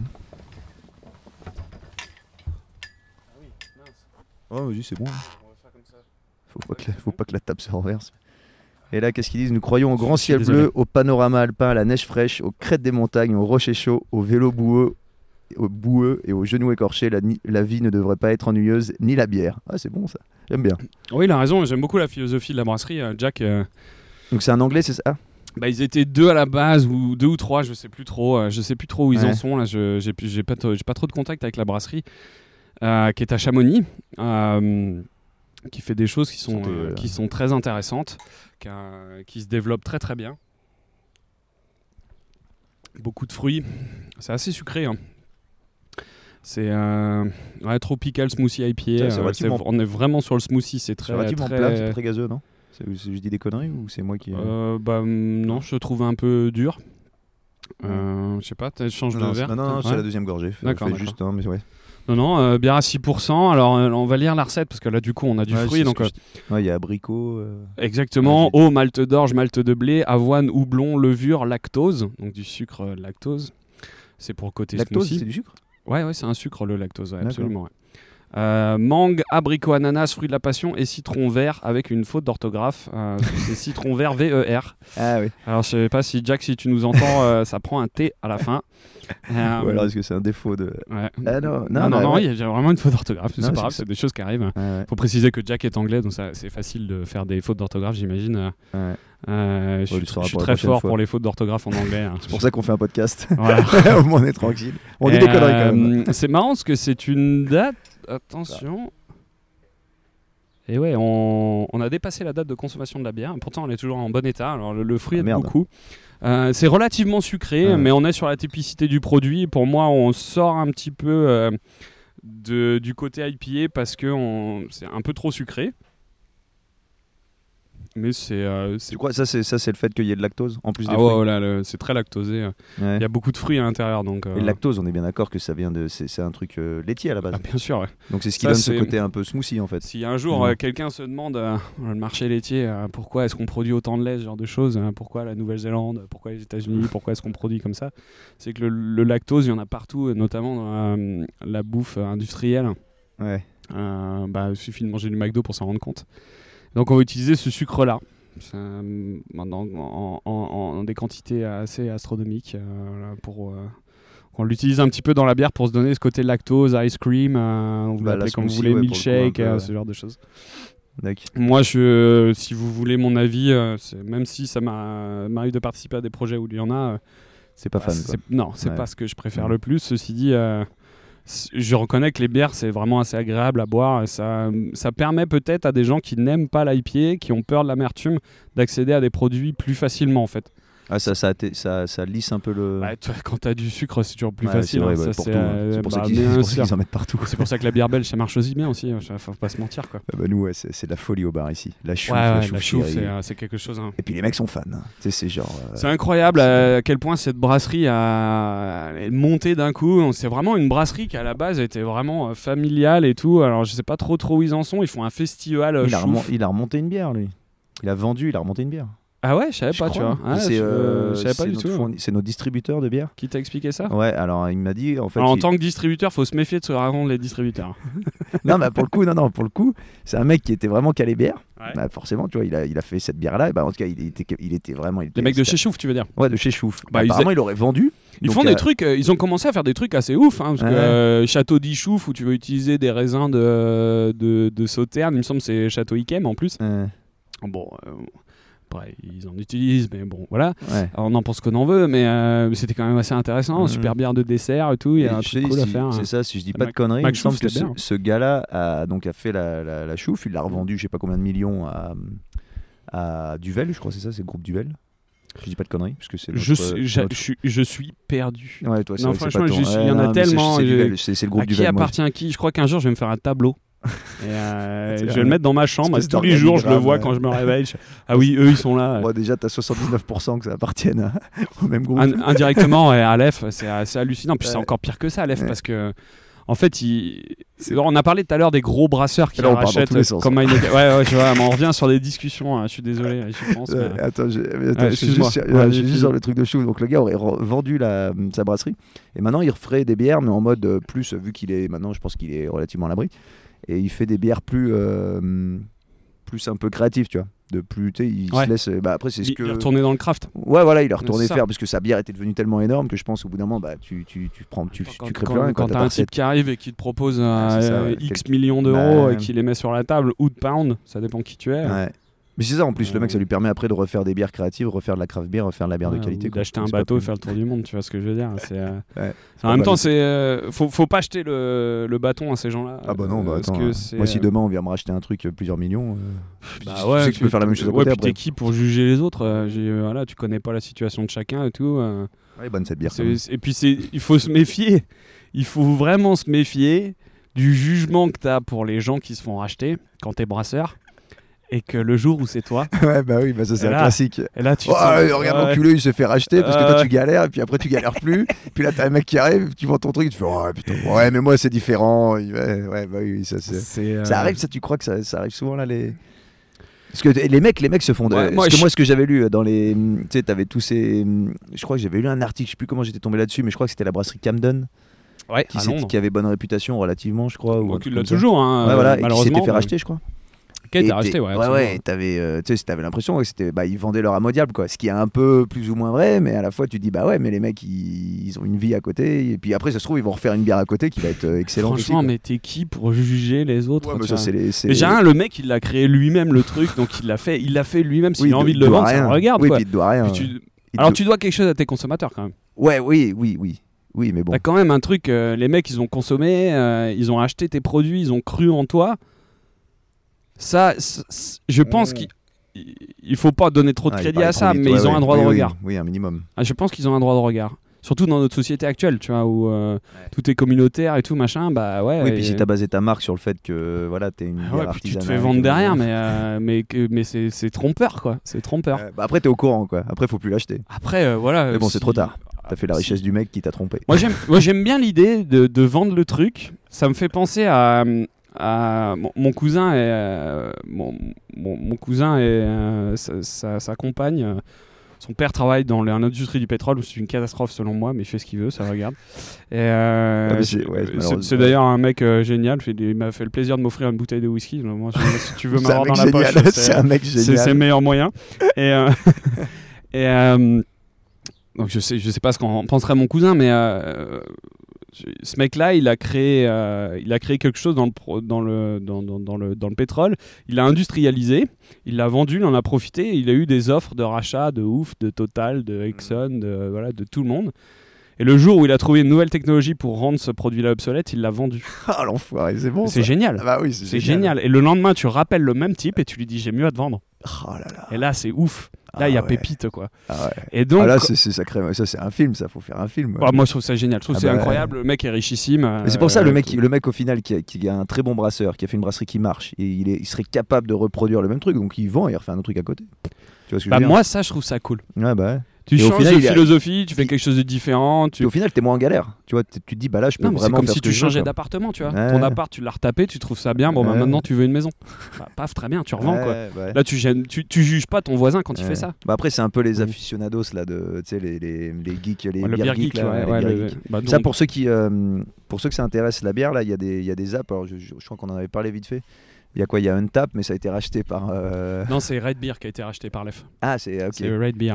euh, qui a ah, racheté. Beer qui a donc Il y a un Rate, moment- il y a un Rate moment et déjà. Beer qui est, bah, Mm. c'est attaché, mais c'est une app où, en fait tu vois des gens qui notent des bières et tout. Ça fait un petit classement euh, quand même, c'est quand même intéressant. Classement mondial sur la brasserie et les des bières. mecs hein, qui. Ah, de ouf, t'as- hein, t'as- des commentaires. Et euh. les beer geeks, c'est c'est pas des rigolos, hein, ils sont. C'est un. ouais, Alors le, vrais les, les geeks, c'est c'est des gens géniaux dont je fais partie et des gens extrêmement chiants dont je fais probablement partie aussi d'ailleurs.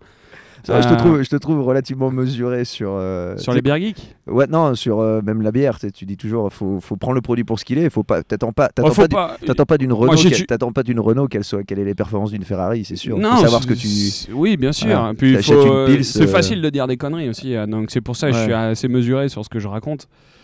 Parce que euh, parce que c'est très facile de tomber dans l'erreur. C'est tellement vaste comme monde qu'il y a des choses tu peux pas. euh, Voilà, moi je fais du consulting euh, pour les pour les bars, les restaurants, les hôtelleries euh, sur euh, la globalité, puisqu'on fait du vin et de la bière. J'en fais aussi pour les brasseries où j'accompagne des copains à moi, par exemple, qui sont en train de se lancer, où je les aide à voir des choses que tu vois pas si t'as pas. Si au- quand tu te lances, tu, tu peux pas le savoir que Mm. commencer avec un distributeur, euh, le Big Mountain par exemple, ils ont commencé avec nous euh, trop rapidement Mm. et euh, ça les a mis en situation compliquée. Enfin, ça les a pas mis en situation compliquée, mais on s'est retrouvé dans une situation compliquée eux et nous Mm. parce que on on est parti trop vite en fait. Et, euh, donc il y a des choses, ça s'appelle l'expérience. Si tu l'as pas, bah tu l'inventes pas. Donc si quelqu'un peut te l'apporter, bah tu gagnes du temps. Et ça, c'est un peu à ça que je sers au niveau de certaines brasseries. Euh, des gens qui veulent travailler avec moi, il y a des gens qui veulent pas, il y a des gens qui me connaissent pas. Je dis bon, on s'en fout. Mais euh, et, Et, ça- les et les et du coup, euh, ouais, pourquoi je suis mesuré euh, par Ouais. rapport à, à tout de manière ça. globale? C'est que voilà, moi je suis spécialisé là-dedans. Je suis pas un historien de la bière. Ouais. Je suis pas brasseur. Euh, je suis pas euh, caviste. Je suis plus caviste. Mm. Je suis plus barman non plus. Donc euh, il faut, faut, faut savoir garder mesure. C'est facile Ouais. d'être, de te planter sur un chiffre, un machin, un truc.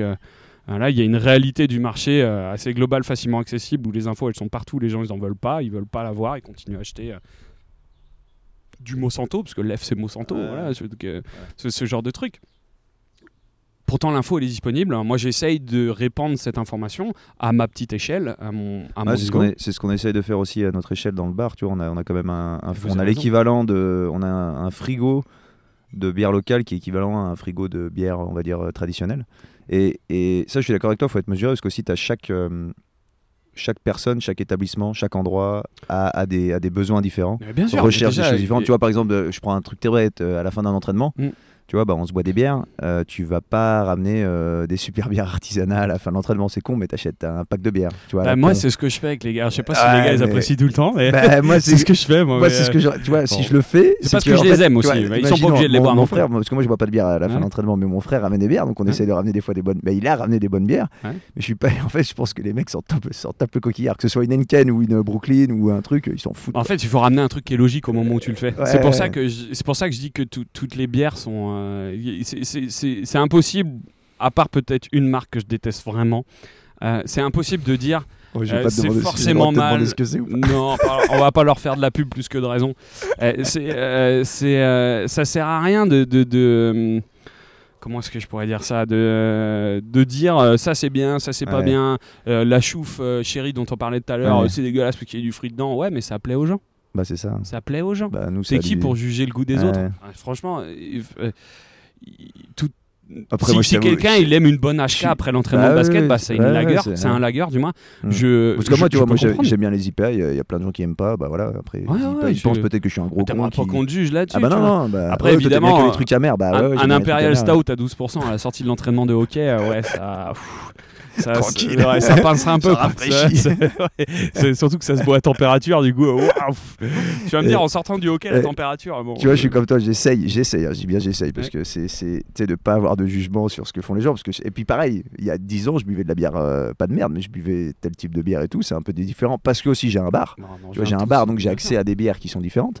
Et Oui, je peux des gens comme moi qui viennent te voir pour te Ouais, dire, voilà. pour te proposer des trucs. puis, Les gens dans, dans la, le- le- la personne lambda, il y a personne qui vient la voir pour lui dire. Ah bah non, non, euh, non. ça, oui, c'est ça. Bah, mon, tu ton savoir, tu le, comme tu dis, tu rencontres des gens, des expériences. Après, as, financièrement, il faut pouvoir se permettre aussi de boire de la bière euh, craft euh, Mhm. tout le temps, si t'en bois beaucoup, ce qui est un peu mon cas. Ouais.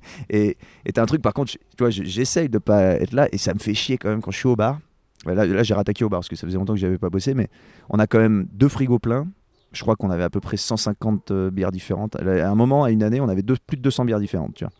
T'arrives, donc euh, t'as quand même un choix. T'as des locales, t'as des trucs un peu. Tu sais, t'as À peu près autant que VNB. Hein. Ouais, t'as des IPA, t'as des trucs, t'as plein de bières. Et puis là, t'as un, mec qui arrive ou un couple, je sais pas quoi. Le mec, il est là. Ouais, bah ouais, qu'est-ce que. Oh, vous avez plein de bières. Ouais, bah qu'est-ce que, qu'est-ce que vous avez? Puis tu sais, toi, tu prends le temps de- avec ton petit, ton petit, ton petit savoir, lui expliquer, bah. J'ai ça, j'ai ça, celle-là, bah celle-là j'adore bien, elle est bien, elle est un peu fruitée, mais euh, voilà, c'est une session, elle est un peu plus légère. Et puis le mec il réfléchit, réfléchit, puis il fait ouais, euh, bah je vais prendre une Cubanisto quoi. Et là, putain, non mais je te jure, ça me fait. Bah, Et bim Non mais ça fait chier quoi. Là, tu dis le mec, tu sais, il, il, il essaye même pas, il est même pas curieux. D'essayer, tu vois, il a un choix pléthorique. Il, a, il demande conseil et à la fin, il essaye même pas. Moi, ça me fait chier. c'est parce que les gens, ils ont peur. Ouais, mais C'est- C'est-à-dire que déjà, déjà, un mec qui te tu dit. dois- oui, Un mec qui te s'il achète un truc qu'il aime pas aussi, ça je peux comprendre. Conseille-moi. Ouais. C'est Ouais. déjà une preuve d'humilité terrible. Oui, C'est-à-dire que tu vas demander à quelqu'un un coup de main parce vrai. que tu Ouais. reconnais. que C'est vrai, déjà un mec fait l'effort, c'est vrai, vu comme ça. Ouais, C'est déjà un mec qui fait l'effort, tu vois. Ouais. Après, te disent Cubanisto, c'est. c'est- Alors, en tant qu'ancien serveur, si, si je puis me permettre, ça va prendre avec des pincettes. La façon dont tu l'expliques, pour moi, t'es allé trop loin. Du coup, t'as perdu le gars. Le gars, Ouais, dit, attends, euh, je t'ai dit, euh, calme-moi une Cubanisto parce que là. Non, mais sinon, moi je disais ça c'est ma préférée, et puis le mec il prenait autre chose. J'étais pas non plus dans Alors, l'explication. ouais, euh. ça, ça marche pas non plus. Ça marche pas non plus. Ça, Bon, c'est ma alors, préférée. comment faut que je euh, fasse non, non, ça- Comment faut que je fasse En fait, euh, dur, des- en fait des- quand, si tu veux être efficace, euh, c'est ce que je conseille au, au barman quand tu veux te lancer dans la bière. Tu Après, prends si- la bière, tu l'ouvres et tu lui si- poses si- devant le nez. tu- si tu travailles au bureau, alors j'ai du respect pour les gens qui travaillent Ouais. euh, au bureau, si, si, si, si tu veux, mais. C'est euh, pas le bureau, hein, c'est le bureau. c'est Dans le bureau, le bar, truc ouais, lef, c'est ouais. euh, si t'es pas là pour conseiller les gens, euh, enfin, t'envoie le truc, euh, voilà. Ouais. Mais si ton patron, en tant que serveur, te demande, Hmm. te propose de travailler avec plein de bières différentes, il faut que tu sois capable de, euh, de, de- de conseiller un petit peu les gens, de Ouais. proposer des choses. Et là, il faut pas que tu oublies aussi que tu es là pour la perf. Euh, C'est-à-dire que ton patron, il aimerait bien que tu fasses aussi un peu d'argent, c'est son activité, son alors. investissement. Donc, il faut que tu sois rentable. Donc, tu as un certain temps pour conseiller la personne, il faut être très efficace et très rapide. Euh, Ça, on parle dans un endroit classique. hein. Nous, ici au Woodstock, on s'en tamponne le coquillard. Voilà. Ouais, Parce qu'on prend le temps, Voilà, et vous on prend le temps si on a raison, besoin, et on- n'est pas sur le chiffre et tout, on est t'as des des très- il y a tellement de monde. Ah bah oui, non, mais tu, oui, t'envoies quoi. Il faut T'envoies, tu te fais défoncer. Quoi. Donc t'as c'est un 20 peu- secondes pour le conseiller. T'as nous, on- 20 secondes pour prendre, pour conseiller la bière, te retourner, prendre la bière dans le frigo et la servir. Moi, je dis ça, il y a souvent la queue, donc on se presse, mais on pressera jamais. on dira, comment dire on prendra le temps si quelqu'un nous pose la question de répondre. Et puis on n'a pas des Ça- objectifs de Ça rentabilité. commence super simplement euh, par qu'est-ce que ouais. t'aimes. Bah, c'est ce que je fais. Non, et en Ouais. plus, je te dis ça, mais c'est ce que je dis. Parce que souvent, les gens savent. ils- en fait, ils voient tout le choix de bière. Et ils se disent, bah tiens, euh, ah, je sais pas quoi prendre. Donc ils hésitent. Et là, je leur fais, bah qu'est-ce que t'aimes bien? Mais souvent, ils n'arrivent pas à répondre. quoi. Ou souvent, c'est euh, malheureusement. Là, là, sans, rien, sans être, dans, sans être dans le cliché, euh, souvent, les filles, elles te disent, ouais, j'aime bien les trucs fruités. quoi. Et donc là, t'es Ah, là. J'adore ça quand c'est les meufs qui te disent ça. C'est Bah ouais, terrible. mais- bah ouais, elles, elles ont, c'est incroyable à dire. hein, Elles ont une chape de plomb de la tête. non mais j'ai- constaté ça. euh, Alors que le palais, le palais n'est pas féminin ou masculin, Non, on a le euh, même. hein. donc complètement. Je, citerai, euh, bah, c'est le maintenant euh, un des deux patrons du VNB Albertville, Thibaut, Thibaut Pachou, avec qui je travaillais, qui était mon ancien second VNB. On s'était amusé à, à discuter de ça il y a quelques années.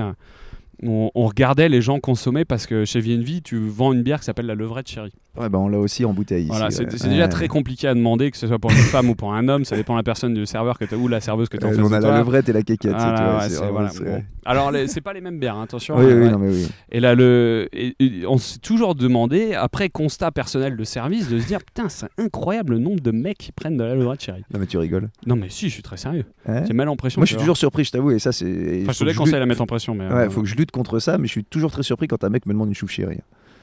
Une chouffe chérie. Ah, Ouais, je, je- je euh, moi, moi, ça me surprend pas du tout. Oui, Déjà, un, il faut prendre pour ce que c'est. C'est du sucre, très une- fruité. Ouais, c'est un soda. C'est hyper- un soda comme si tu mangeais un bonbon, tu vois. Notre génération, elle est habituée à ça. Hein. Faut, pas, faut soda- Pour moi, c'est un soda alcoolisé. Quoi. Et du coup, avec Thibaut, on avait regardé à l'époque qui c'est qui consomme quoi exactement. excuse-moi, j'étais juste, je suis en train de me rendre compte que je dis ça, c'est ce que je sers dans mon bar. Bah, c'est génial. Non, mais, non, Non, par rapport, c'est génial par rapport à mon fournisseur. C'est le. Woodstock à Annecy Ouais, pour voilà. ceux qui cherchent. voilà, c'est- si, si le distributeur voilà, se on pose s'en- on fout un peu. On fait de la pub, les On gars. est sur Gonzo, on peut dire un peu ce qu'on veut. Donc voilà, venez boire la chouffe chérie, elle est super bonne. hein, C'est du sucre, c'est du sucre avec, la- Ah, du, sucre et des arômes. Voilà. Venez, elle est super bonne, C'est on- pas super. On a la pression, on l'a fait en pichet de 3 litres. Mais, Si vous voulez repartir putain, avec le diabète. A pas un 5 litres aussi Si on a le 5 litres, mais ça Ah, il est secret. il est secret, mais pas, oui, excusez-moi, non, mais je- bon, de toute façon, le, Ouais. le- vu le nombre de gens qui écoutent, Ils ça sont pas au courant. changer grand chose de Woodstock. Mais on a un 5 litres, faut le demander. Il est secret. Faut, 5 euh, litres de faut être sympa pour l'avoir. 5 litres de chouffe, tu repars avec le diabète, c'est gratos. Ouais. Bah, c'est exactement ça, hein, c'est terrible.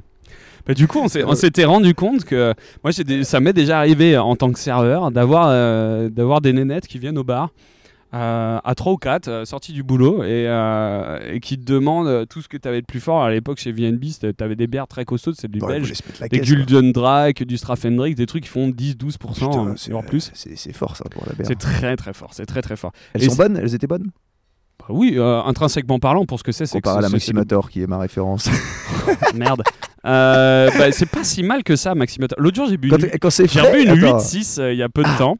Et, Et, alors, attends, euh, parce que là on est encore en train de dévier, mais on reviendra sur la 8 Ouais. parce que j'ai lu un article là-dessus, c'est un peu hallucinant l'histoire de cette bière quand même. Euh, je sais pas si je Ah bah, connais je- l'histoire te- pour le coup. hein. Bah, je te, que je te- ouais, je te- je te raconterai le, le truc. Mais Et euh, donc, ouais, donc, c'est euh, pas, c'est pas euh, déjà un, c'est en canette. Ah, Alors, faut bah, quand ça, même- faut, putain, alors, faut quand même faut préciser, quoi on doit parler. euh, On doit- Attends, tu, tu retiens, on doit parler de la 8.6. Ouais. Non, Là, on va parler de la canette. Il faut que tu reparles de ton, ton non, même panel dans, oh, personnel. bah, je vais finir le truc. Finis le truc et vois. après on parle de Euh, la ouais. canette parce que les gens, les gens, il y a un grand truc. Ça, on a déjà parlé toi et moi euh, quand on a fait là, le, ta masterclass euh, ici. Les gens sont effrayés de la canette. On en Ah, c'est donc. pas une masterclass, c'était une petite dégustation. hein, oui, mais- quand même, mais- t'as as bien expliqué pas mal de choses. Bah, je sais pas si j'ai bien expliqué. Il y a que moi qui ai dit que c'est bien. C'est moi qui ai la- c'était l'information c'était C'est facile de dire que c'est bien. pas c'est qu'on a toi qui as compris, parce que, tu vois, voilà, mais non, mais- Peut-être que ça aurait pas plu à d'autres. hein, Il y a peut-être des gens qui ça aurait pas. Donc ouais, faut qu'on reparle de la 8.6 et les canettes. Et là, faut que tu finisses ton truc. Donc ouais, les Et ouais, du coup, j'avais ces des trucs à elles étaient 3 ou 10-12%. 4, Ouais. 3 4, ouais, un truc comme ça, tu vois. Et du coup, elles m'envoient tout ce qu'il y a de plus fort. Elles prennent trois tournées. elles Bah, se elle voulait sortent- se mettre, elle voulait se mettre la race. Non, non, non, elles étaient en Ah bon mode copine, elles rigolaient. euh, voilà, Ouais. bah, comme, comme, comme C'était des- le week-end des ou la elles. semaine Euh, Non, non, un jeudi soir. Ouais, La semaine suivante, After work. il y a une de ces gonzesses qui revient entourée de son mec et de potes de son mec. Et je la connais déjà de vue et tout machin, donc Ah, ils de reviennent vue. vers moi, je vais Ah, servir. Et donc je m'attends à ce qu'elle me dise euh, venir, ouais. je reprends une Gulden Drake, tu vois. Ouais. Et là elle me regarde, elle fait euh, je vais te prendre une, euh, une levrette Ah chérie. non, bah, ah, d'accord. Ah ouais. Et je la regarde d'un air euh, genre qu'est-ce qui t'arrive Et elle me fait des grands clins d'œil en mode. Et du coup, ces mecs, enfin sa- sa bande de potes et son mec ils sortent dehors fumer une cigarette. Et elle est toujours là, elle attend que, bah, je, dis- tant que je serve et Ouais. tout machin. Elle me dit non mais chut, euh, enfin garde ça pour toi et tout, euh, c'est entre nous. euh. je prends une levrette chérie quand il y a mon mec, sinon il va croire que je suis une alcoolique et tout machin. Ah ouais, donc Alors déjà, il n'y a de plomb, aucune truc, relation entre ouais. boire une bonne bière et être alcoolique. voilà, donc je tiens à le préciser. Va boire une bière à 10-12, ça peut donner Et une un boire, message, ouais. Oui, mais ça peut être une bière à 12 et ça peut être une très bonne bière Ah oui, pour non, ce qu'elle est. d'accord, est. Mais, euh, mais en fait, elles ont une espèce de chape de plomb de ouf sur la tronche. De se dire que bah, si tu bois une bonne bière comme un, en gros, Comme comme, un mec, Ouais, c'est et terrible. bah, ça. euh, t'as tout le féminin, le côté féminin qui, qui, qui, qui va s'envoler Ouais, pour ton donc mec. tu prends, tu prends ta petite truc fruité pour avoir l'air douce et gentil et ouais. C'est c'est terrible quand même. Ouais, Moi, moi si ma meuf elle dit euh, je, je- je veux une, Et ce qui est pas une le cas avec le Golden vin. Drake, je- Ce qui est pas le cas avec le vin. Non, parce que t'as moins l'effet de l'alcool sur le vin. Ouais, La globalité des vins sont entre 12 et 14%. du Oui, oui, non, mais, euh, ouais, non, mais ce que je veux dire. alors, ça, Ouais, mais j'y tu prends un verre de j'y- 12,5 centilitres. Oui, oui, non, non, Ouais. non, non, c'est- sans parler du degré, mais je parle des goûts. Ah oui. Tu vois, je sais pas, moi j'y connais rien en vin. Peut-être que toi, Ensuite, tu- t'as l'effet euh, quand- demi-sec, euh, t'as l'effet euh, vin, vin Ouais, mais là, tu vois, je Besser, vois au bar, j'ai pas l'impression que la- les, les filles qui commandent, euh, qui commandent ne demandent pas forcément du moelleux et tout, pas plus que ça, quoi. Tu vois, c'est pas. Il n'y a pas non plus. J'ai l'impression que le vin, il n'y a pas ce truc-là. J'ai appris, j'y connais rien, mais j'ai jamais vu euh, des filles dire ah tiens, je veux un vin euh, très sucré. C'est non, je veux un vin avec du goût, avec ci, avec ça. Bah, moi, cette, ambi- me- cette ambiguïté, cette ambiguïté-là, je l'ai vue en Nouvelle-Zélande sur la consommation des nénettes au bar, à prendre des vins sucrés, parce que c'est des nénettes, Ouais. tout en sachant qu'elles vont s'envoyer tout ce qu'il y a en gin tonic. parce que c'est complètement fou. Tu passes d'un truc sucré un truc amer. Et, tu, et c'est féminin. Ah, c'est vrai que ça. Et les deux non, sont mais- féminins. Non mais pour le coup, alors pour le coup, bizarre, tu vois beaucoup de filles boire du gin tonic. Ah, mais oui. Alors, Alors que que c'est hyper amer. C'est super amer. quoi. Le gin tonic, bah, si sûr. tu prends, ouais, c'est, c'est- Ouais. et- mais c'est vrai que putain, c'est quand tu le dis maintenant, parce que tu sais les, les IPA, les machins, Ouais. quand tu les proposes à bah, des filles, malheureusement, elles te disent ah non, moi l'amertume, alors que c'est vrai, elles boivent des. Tu leur proposes un gin tonic, elles vont le prendre. Ouais, on n'est pas un paradoxe près. hein. Ah bah non. Et pas, pas, ju- pas juste les filles, hein, d'ailleurs. Mais non, mais moi j'aimerais pas, soit être, bien moi, d'accord, j'aimerais hein. pas être à leur place, c'est affreux parce que ça c'est lié pour moi dans ma tête, la façon dont je vois les choses. Après, on peut critiquer ça, tout le monde ne pas forcément être d'accord avec ça. Mais pour moi, c'est une, chape de plomb. Ouais, tu vois. ouais. Ouais, c'est, bah, la, la coutume, quoi. Tu, tu Exactement. fais- C'est- il faut faire tu- en comme on t'a dit société, de faire, ouais, tu en société, tu fais comme ça, quoi. Mais c'est la même chose vrai que pour si un tu mec qui a envie d'une levrette chérie ou d'une chouque Bah, chérie tu et qui aurait pas le droit de la prendre. bah moi quand je vois un mec je fais, zéro remarque hein, quand un mec prend une levrette chérie Ah, non. Quéquette ou quéquette raide. Puis en plus, c'est ces une bière qui fait 2 et quelques pourcents, donc ça se trouve, il conduit. Tu fais une remarque, t'as l'air d'un con en plus. C'est vrai, du ouais. coup, euh, Ouais. surtout pas le faire. Ouais. Mais non, mais il faut arrêter avec ça. Et je pense qu'il faut boire ce que les gens ont envie de boire. Ouais, ce qu'ils aiment. ce qui te fait C'est plaisir. pour ça que ouais. je dis qu'il n'y a pas de bonne ou de mauvaise bière. assumer tes goûts en fait. Ouais, exactement, c'est ça- juste Comme ça. les puis- nénettes ont fait, mais qu'elles n'ont pas assumé à cause de leur mère. moi j'ai pas ouais. compris. Je regarde, je dis, mais pourquoi Ouais. tu fais ça? Je dis, mais. euh, Prends-toi une bière à 10. Bah grave, tu fais ce que t'as envie et tout. Elle m'a dit, non, mais bon, mon mec, il est avec ses potes et tout, il a, de machin. il a peut-être besoin de se sentir viril. si, sa, si sa copine boit plus Moi, que il lui. n'y a rien qui me ferait plus rire que voir ma meuf avec une bière à 12% quand moi je bois une session IPA à 3, tu vois. Ça me ferait rigoler, quoi. Mais euh, la- euh, la femme de ma vie boira des maximateurs. Vraiment. Ouais, c'est possible. On se fera des petits pique-niques. Avec son hop, chien, tac, de maximator. tranquille. Ah, je sais pas. Là, là je sais pas quand même. Mais, mais, euh, non, non, Euh, Moi, je pense qu'il faut ouais. boire juste que, ce que. Et c'est vrai pour tout. Il faut boire ce que tu as envie. Ouais. Mais pour ça, faut goûter, quoi. Faut être un peu curieux. Exactement. Moi, j'essaie, je sais que dès que je vais dans un, bah, pas tout le temps, mais dès que je vais dans un endroit, j'essaie de prendre des bières que je connais pas, tu vois, que j'ai jamais eu l'occasion de boire. mais ça, c'est parce parce, que que, ça me- ça, c'est parce que tu es curieux déjà ouais, à la ouais, base. bah oui, oui, Euh, et puis j'aime bien, j'aime bien la bière. Puis oui, je suis curieux de, oui, oui. Il faudrait de reposer aussi euh, exactement qu'est-ce que c'est les goûts, qu'est-ce que c'est le goût, de manière générale. C'est-à-dire que euh, souvent, quand je fais une dégustation, et on l'a vu quand j'étais ici, qu'on a fait une dégustation, les gens, mais, euh, c'était pas Paula, comment il s'appelle le Axel. Axel, pardon, j'ai oublié Ouais. son prénom. Axel, il me disait, mais moi je sais pas euh, quand c'est bon, c'est pas bon et tout. bah si, man, si, si, tu Oui, sais quand c'est bon, c'est pas bon. ouais. T'es la seule et unique personne au monde qui a Ouais, le droit de dire savoir, je trouve ça bon ou je ne trouve pas ça bon. Et, euh, et ça, c'est hyper important. Ça me rappelle une, une anecdote. Bah, c'est pas une anecdote, c'est dans un film des Monty Python. Tu vois Ouais. les Monty Python? Ouais, je vois très bien. C'est dans Holy Grail où ils, donc, ils vont à la poursuite du Graal. Ouais, et à un moment, t'as as un, t'as un pont, tu vois, qui peut, et t'as un garde. Et c'est pas le, c'est pas le chevalier noir, hein, c'est un garde et tout qui pose des énigmes un peu comme un père Fouras, tu vois. Ouais. Et, et le mec pose des questions, tu sais. Et à un moment, c'est une question très con, tu sais. Au début, ils sont plusieurs à vouloir passer. Puis t'as le premier chevalier, puis il lui fait Quelle est ta couleur préférée, tu vois. le mec, il fait Bah, c'est noir, tu vois. Et oh, ok, il passe. Putain, c'est hyper facile. Puis là, t'as le deuxième qui passe et il lui pose une question, tu sais, euh, qui a découvert, tu sais, un truc hyper compliqué. Ouais. Boum, et il disparaît, tu vois. Le mec, il meurt. Puis là, t'as le troisième qui passe euh, et il arrive, il fait euh, Quelle est ta couleur préférée? Et l'autre, genre, Ah, euh, bleu. Oh non, non, c'est violet. Paf, il disparaît aussi, tu vois. Et le mec savait même pas ce qu'il aimait bien, tu vois. Ouais. Tu vois, c'est c'est ça. En fait, faut, faut pas, faut pas. Et- mais tu te sens con quand tu es face à des gens qui connaissent. Tu vois, comme par exemple, bah, tu te retrouves là, t'es- je suis face à. Si tu me fais goûter une bière, je peux hésiter à te dire qu'elle est bonne ou quoi, parce que je, je sais pas si je dis une connerie. Tu vois, le, bah, la même chose pour le. En fait, il y a une différence entre il y a une erreur, c'est-à-dire euh, la bière, euh, elle est repartie en fermentation, Ouais, elle est ouais. infectée, Ouais, euh, les dégueulasse, machins, quoi. il y a une erreur, quoi. Comme quand le vin est bouchonné, quoi. Exactement. Et j'aime bien ou j'aime pas. Ouais. Il y a une énorme. Et ça, tu peux l'assumer. Il y a pas de, il y a pas de règle. Quoi. Ah bah il y a une règle pour l'erreur.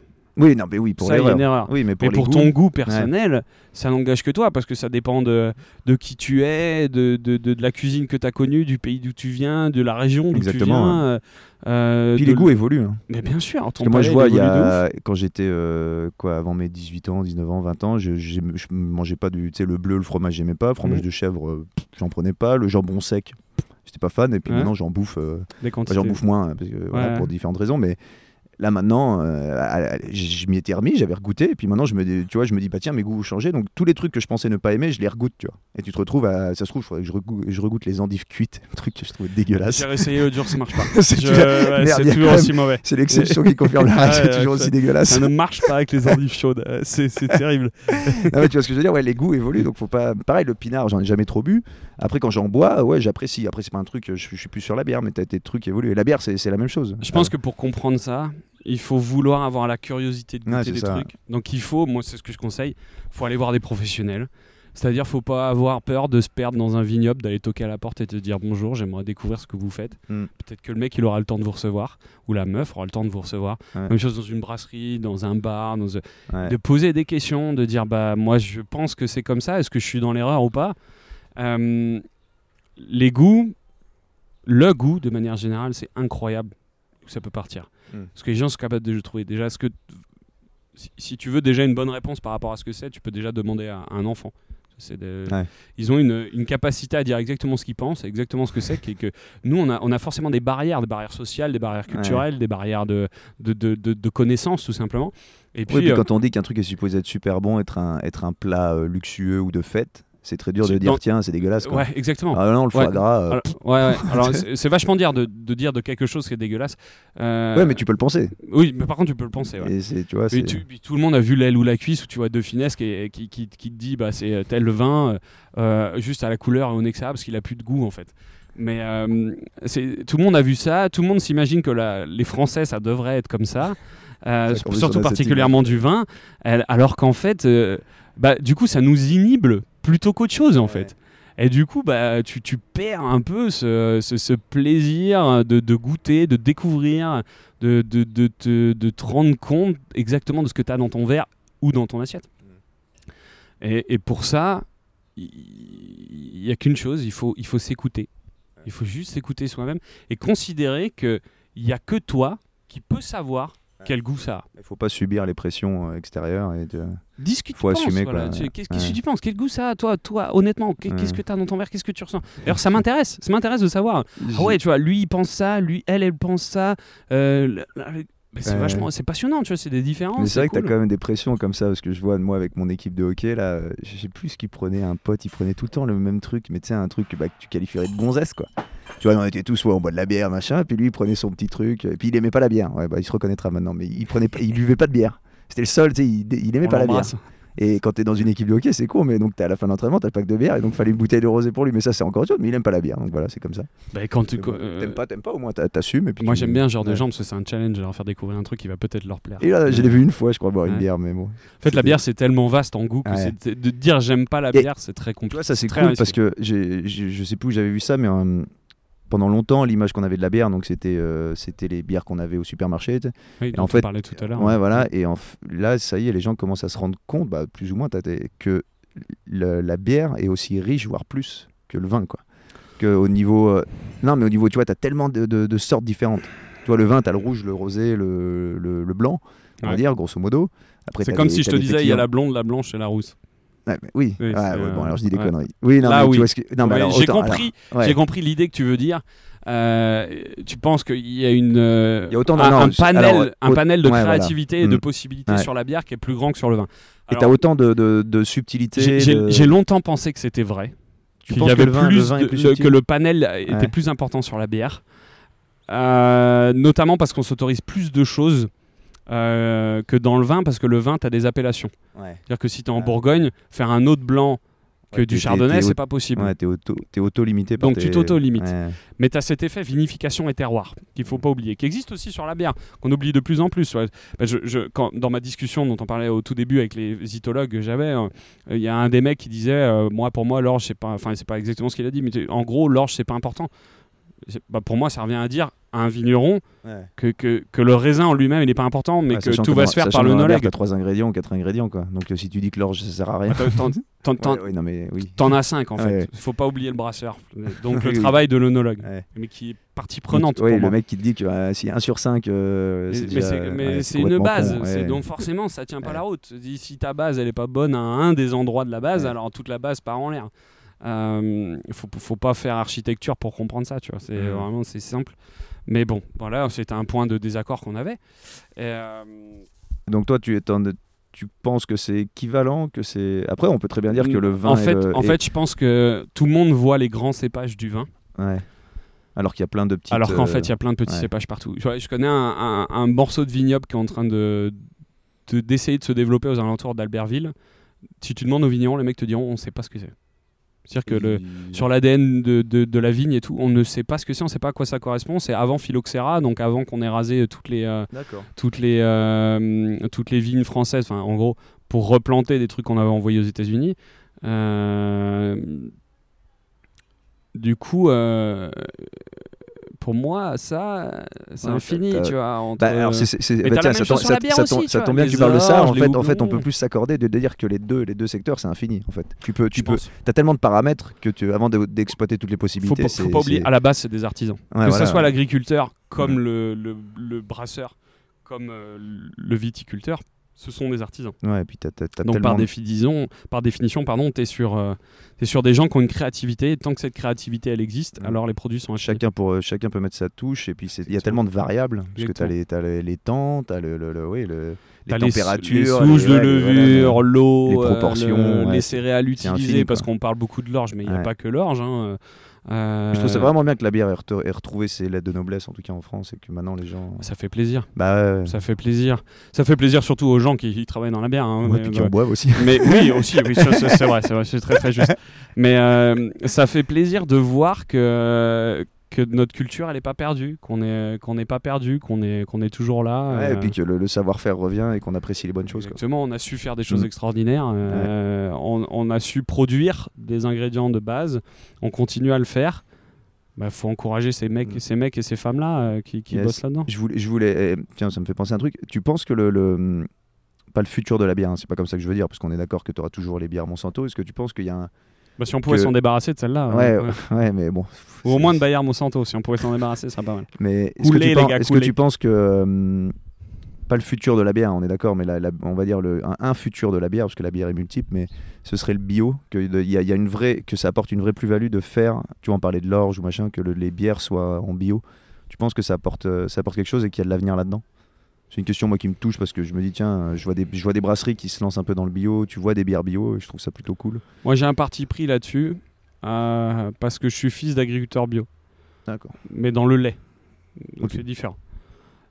Euh, donc j'ai forcément une sensibilité au bio qui, euh, qui va influencer sur mon jugement. Outre ça, est-ce que le bio c'est l'avenir? Pour brassicole, j'entends. Moi, je pense que euh, je citerai euh, Michael de la brasserie euh, Montsalève. Michael, tous ses maltes sont en bio depuis des années. C'est marqué nulle part. Mais il le met pas en avant. Quoi. Non, pff, pas du tout, il en a rien à foutre. Il le Euh, fait pour lui. Quoi. Il sait que la qualité est là. Exactement, c'est ce qu'il m'a dit. Il m'a C'est dit pas non, un mais tu sais argument que- marketing, j'ai- quoi. j'étais chez lui, je regardais les sacs et tout, je vois putain, je vois tout en bio. Je dis mais putain, pourquoi tu passes pas en bio? Et moi, il a fait déjà un, il faudrait que je paye. Ça avait pas l'air de le tenter. et, euh, et il me dit deux, euh, moi je le fais pour moi. Ouais. Je le fais parce que je sais que ma qualité elle est meilleure. Je Ouais. sais que le truc est mieux. C'est beau. c'est pas ça. forcément ouf. Non, mais c'est beau quand même. De, c'est de- pas parce que tu fais du bio que ton, ton produit il est ouf malade non Ouais, plus. ouais, tu vois ouais. la gestion des sols, c'est euh, différent. Enfin voilà, il y a beaucoup. C'est un bon point déjà d'avance. C'est logique parce qu'on utiliser des produits phytosanitaires, des fongicides, des pesticides, ce genre de choses. Putain, tu dis que ça, en C'est- plus ça se retrouve. euh, ouais, Mais oui, ça va se et retrouver dans ta tu- bière, ouais, mais c'est sûr. après dans toi. mais, c'est- mais bien sûr, mais tu le bois ça, tu les bois ces traitements-là. Tu crois que tes traitements fongicides c'est sur la racine? Je crois que ça va pas finir dedans, mais, t'es con quoi. C'est c'est quoi le principe de la racine quoi? Fais gaffe là, c'est le euh. fils d'agriculteur bio qui ressort. Ouais, ouais, bah moi ça me flingue, c'est un truc qui me flingue complet, mais euh, après je. C'est c'est facile de- juger les autres. Et donc là, ouais, Et du coup, tu penses que ça, ça, ça a une pertinence et de l'avenir pour. euh, moi j'espère qu'à un moment la norme ce sera ça en fait. Ouais. C'est pour ça que j'ai envie de te dire que je crois pas que ce soit l'avenir, je crois que c'est simplement la norme. C'est que ça va, on ça va devenir la revenir à ça. normalité, quoi. On devrait vraiment arriver à. un- Est-ce qu'on va être en monde- 100% bio? Je pense pas. Pourquoi? Parce que ça me- c'est comme si demain on, se privait d'antibiotiques. C'est-à-dire qu'on fait prendre un risque parce qu'on a des cultures qui sont industrielles. C'est parce qu'on on- on fait de la monoculture. Ouais, vois- à partir du moment où tu fais de la monoculture, tu fais prendre ce risque-là à tout le monde. ouais. C'est le principe de l'antibiotique. Ouais. Mais euh, donc je, je crois que comme l'arme nucléaire, les pesticides, les fongicides, ça doit être une protection au cas où. et pas un traitement obligatoire comme ce que nous ont fait croire les labos pendant Ouais. des années et des années.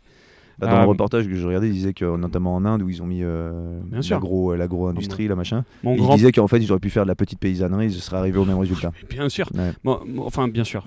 Bah, en tout cas, c'est ce qui. Non, mais c'était vraiment un panel d'experts qui disait ça. Ils disaient non, mais on aurait mieux fait de faire la petite paysannerie. Ça aurait été plus, euh, Plus viable. ouais, voilà, Dans plus le viable temps, dans le temps. quoi. Parce que là, en fait, ça demandait des ouais. machines, des machines c'est parce qu'on pense tout au, au- le- au- le- du jour pour le lendemain. Ouais, c'est pas comme ça que ça marche, man. Ouais. Et, euh, et je sais pas, vos enfants, vos petits-enfants, enfin je sais pas, réfléchissez-y quoi. Enfin, Ouais. je... Moi, ça me faudrait changer maintenant. Quoi.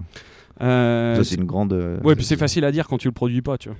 Quand c'est pas toi qui produis, c'est facile à dire. Ouais. Il faut faire ci, il faut faire ça, il faut faire comme ci, il faut faire comme ça. Bon. Ouais, ça doit pas être simple non plus. Non, non, euh, c'est sûr que c'est pas simple. Surtout quand euh, l'école française, bah, alors je peux parler d'agriculture de manière globale, mais quand ton école française t'apprend à faire ça, quoi. Ouais. Qu'est-ce que t'apprends en école d'agriculture? T'apprends à faire du maïs. Mais, Ouais, t'apprends pas la permaculture. hein. mais pas la non. permaculture Mais- du mais puis bio. c'est un truc, le c'est complètement abject. euh, ouais. Parce que les profs, ils savent faire que ça, parce qu'on Tu a fais de la chimie, ça, quoi. parce que t'as des lobbies derrière qui, qui, qui, qui, Ouais. qui poussent là-dessus, qui financent. Il faut, faut vraiment regarder ce reportage. Tu vois comment c'est arrivé. C'est hallucinant. Ouais, C'est hallucinant. Il y a des reportages super sur Arte, Ouais, sur l'agriculture de manière générale. c'est un- truc de malade. Après, voilà, il y a des, gens qui critiquent, moi, mais je, voilà. Donc, je pense que le, le bio, ça va être la norme générale, mais on va sortir de cette appellation bio. C'est-à-dire qu'on va Ouais, ça va oublier devenir- on va plus. bio Ce serait et bien. faire de l'agriculture normale. Ouais. Et puis on va spécifier quand il y aura des, quand il y aura des. Bah voilà, quitte, sera- bah, cette année on a mis un traitement parce qu'il y avait Ouais, euh, tel champignon sur ce machin, sur truc. Ou, euh, Yes. et il faut voir là où ça l'amène. Je- J'en parlais euh, très, il y, a, il y a- il y a très peu de temps avec un ami à moi qui est intolérant au gluten, tu vois. Il me disait non mais Hugues et tout, euh, là machin. Puis il y avait une troisième personne qui arrivait dans la discussion qui a commencé à dire ouais mais c'est une mode, c'est un machin, c'est un truc. Mais non, mais non, ça fait euh, 50 ans qu'on fait des blés de merde. Ouais, c'est ça. Même en fait, là, c'est bien que tu parles de ça parce que moi, pareil, par rapport à ce que j'ai eu là, le, le gluten, c'est pas forcément bon. Et en fait, j'ai cru moi aussi à un moment que tout le monde d'un coup euh, était allergique au gluten. Ah oui. Et en fait, c'est l'évolution des blés. Mais C'est pas l'évolution de l'homme. C'est en non. fait les blés qu'on a une, maintenant qui sont industriels, modifiés. Il y a des qui gens sont, voilà. qui souffrent de Voilà. ça. tu Et en fait, le blé actuel n'est pas digeste. C'est pas le blé que nos grands-parents avaient. C'est pas le blé que nos arrière-grands-pères, euh, arrière-grands-parents Un avaient. blé dans les années, Voilà. au début des années 50, des années 40, un blé c'est euh, presque 2 mètres de haut. Ouais. Il y a des coquelicots partout dans le champ, il y a des- Ouais. il y, a des insectes partout. Ouais, maintenant, maintenant, euh, maintenant, on, veut faire pousser plus vite, du coup on met de l'azote, donc l'azote tu rends fragile Ouais. la plante, donc elle casse, donc tu vas réduire la taille, donc chimiquement, ADNement tu vas modifier ça. Et donc après, ça, ça se retrouve dans ton corps. Il est... Ton sûr. corps s'adapte pas aussi vite. Puis le ton corps sol, humain, oui, le corps humain à force de faire des monocultures, ton sol il est Ah, détruit, il n'y a plus rien dedans. Ça c'est terrible. c'est, euh, scandaleux. Ah bon, ça c'est encore une question là. infini, combien, hein. là Ouais, 1h, 1h26 tout doucement. Euh, on avait, j'avais dit il fallait qu'on reparle de la canette et de la UTI. Je suis rencontré pour l'histoire de la UTI parce que j'ai lu un article il y a pas longtemps. Ouais. Donc la canette, parce que ça c'est important de le dire. La, la canette, quand tu, quand tu vois une bière, en- on va dire le, le public lambda, et moi euh, c'était le cas il y a un an ou deux ans, ou euh, avant de me renseigner un peu, parce que quand tu vois que les, beaucoup de très bonnes brasseries font de la canette, tu te dis, tiens, voilà. Ah, Et en fait, donc, Ouais. est-ce que la canette est un bon moyen de conserver, ou en tout cas de transporter, ou en tout cas de se procurer de la bière Bah toi, t'es professionnel, donc tu as déjà vu un fût. C'est vrai.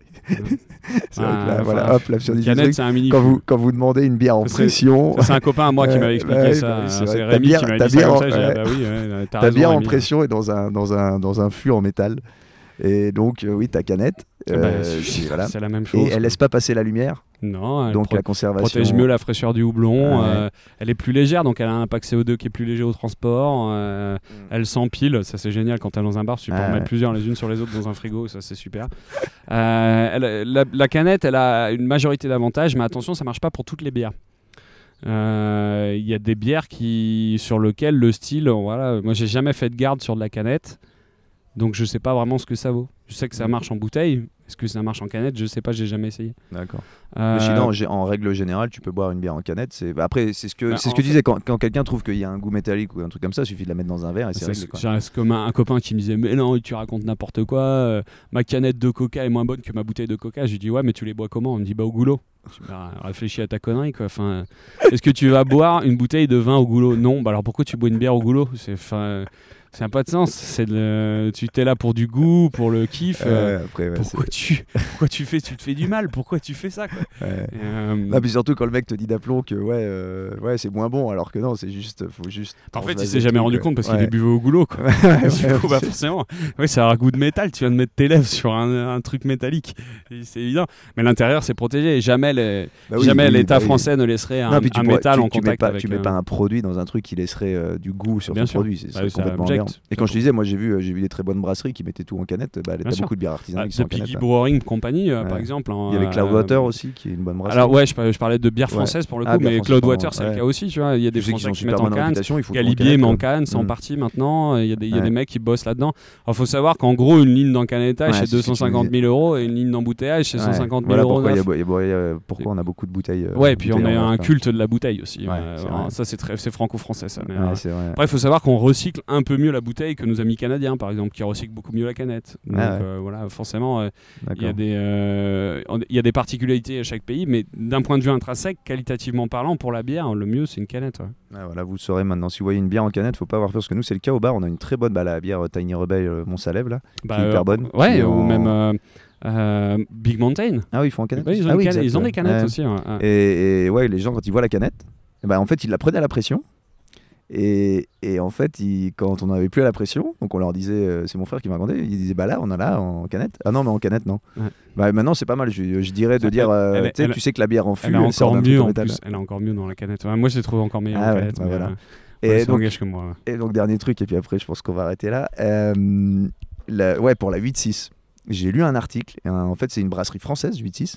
C'est marqué Bavaria Style, machin, mais c'est Mhm. une brasserie française qui, euh, d'ailleurs, marche bien en France. C'est un des, un des- une grosse brasserie française. Et en fait, c'est eux qui ont sorti le format euh, canette 50 centilitres. C'est eux qui ont inventé ça pour relancer la marque à un moment. Parce qu'ils vendaient pas beaucoup. C'est eux. Non? Je dis des conneries? Ouais, je Ah te ouais? jure. Non, parce que là, pour le coup, je l'ai lu il y a une semaine. J'ai vu dans un article. C'est eux qui ont lancé le format Ah ouais? Canette 50 centilitres dans les, euh, Ah, dans les supermarchés. D'accord. Et la, la bière 8-6, c'est vrai, quand tu la bois, elle est pas. Tu vois, si tu t'attends à ça, c'est une Bavaria Style, elle est, elle est pas mauvaise. C'est, c'est une Bah alors, moi, je vois pas trop le rapport avec la Bavière sur cette bière-là, pour le coup. À part, tu sais, euh, ça doit être Ça doit un, être une recette. Non, mais je crois un doppelbock euh, ouais. à l'allemande, mais. Ouais. euh, Enfin, l'allemande, ouais, forcément. hein, Et tu vois, les mecs ont mis tout un plan marketing, ont fait c'est ça. pas dégueulasse, hein, ils ont ouais, ils ont changé le. Tu sais, ils ont fait leur petit design, machin. Mhm.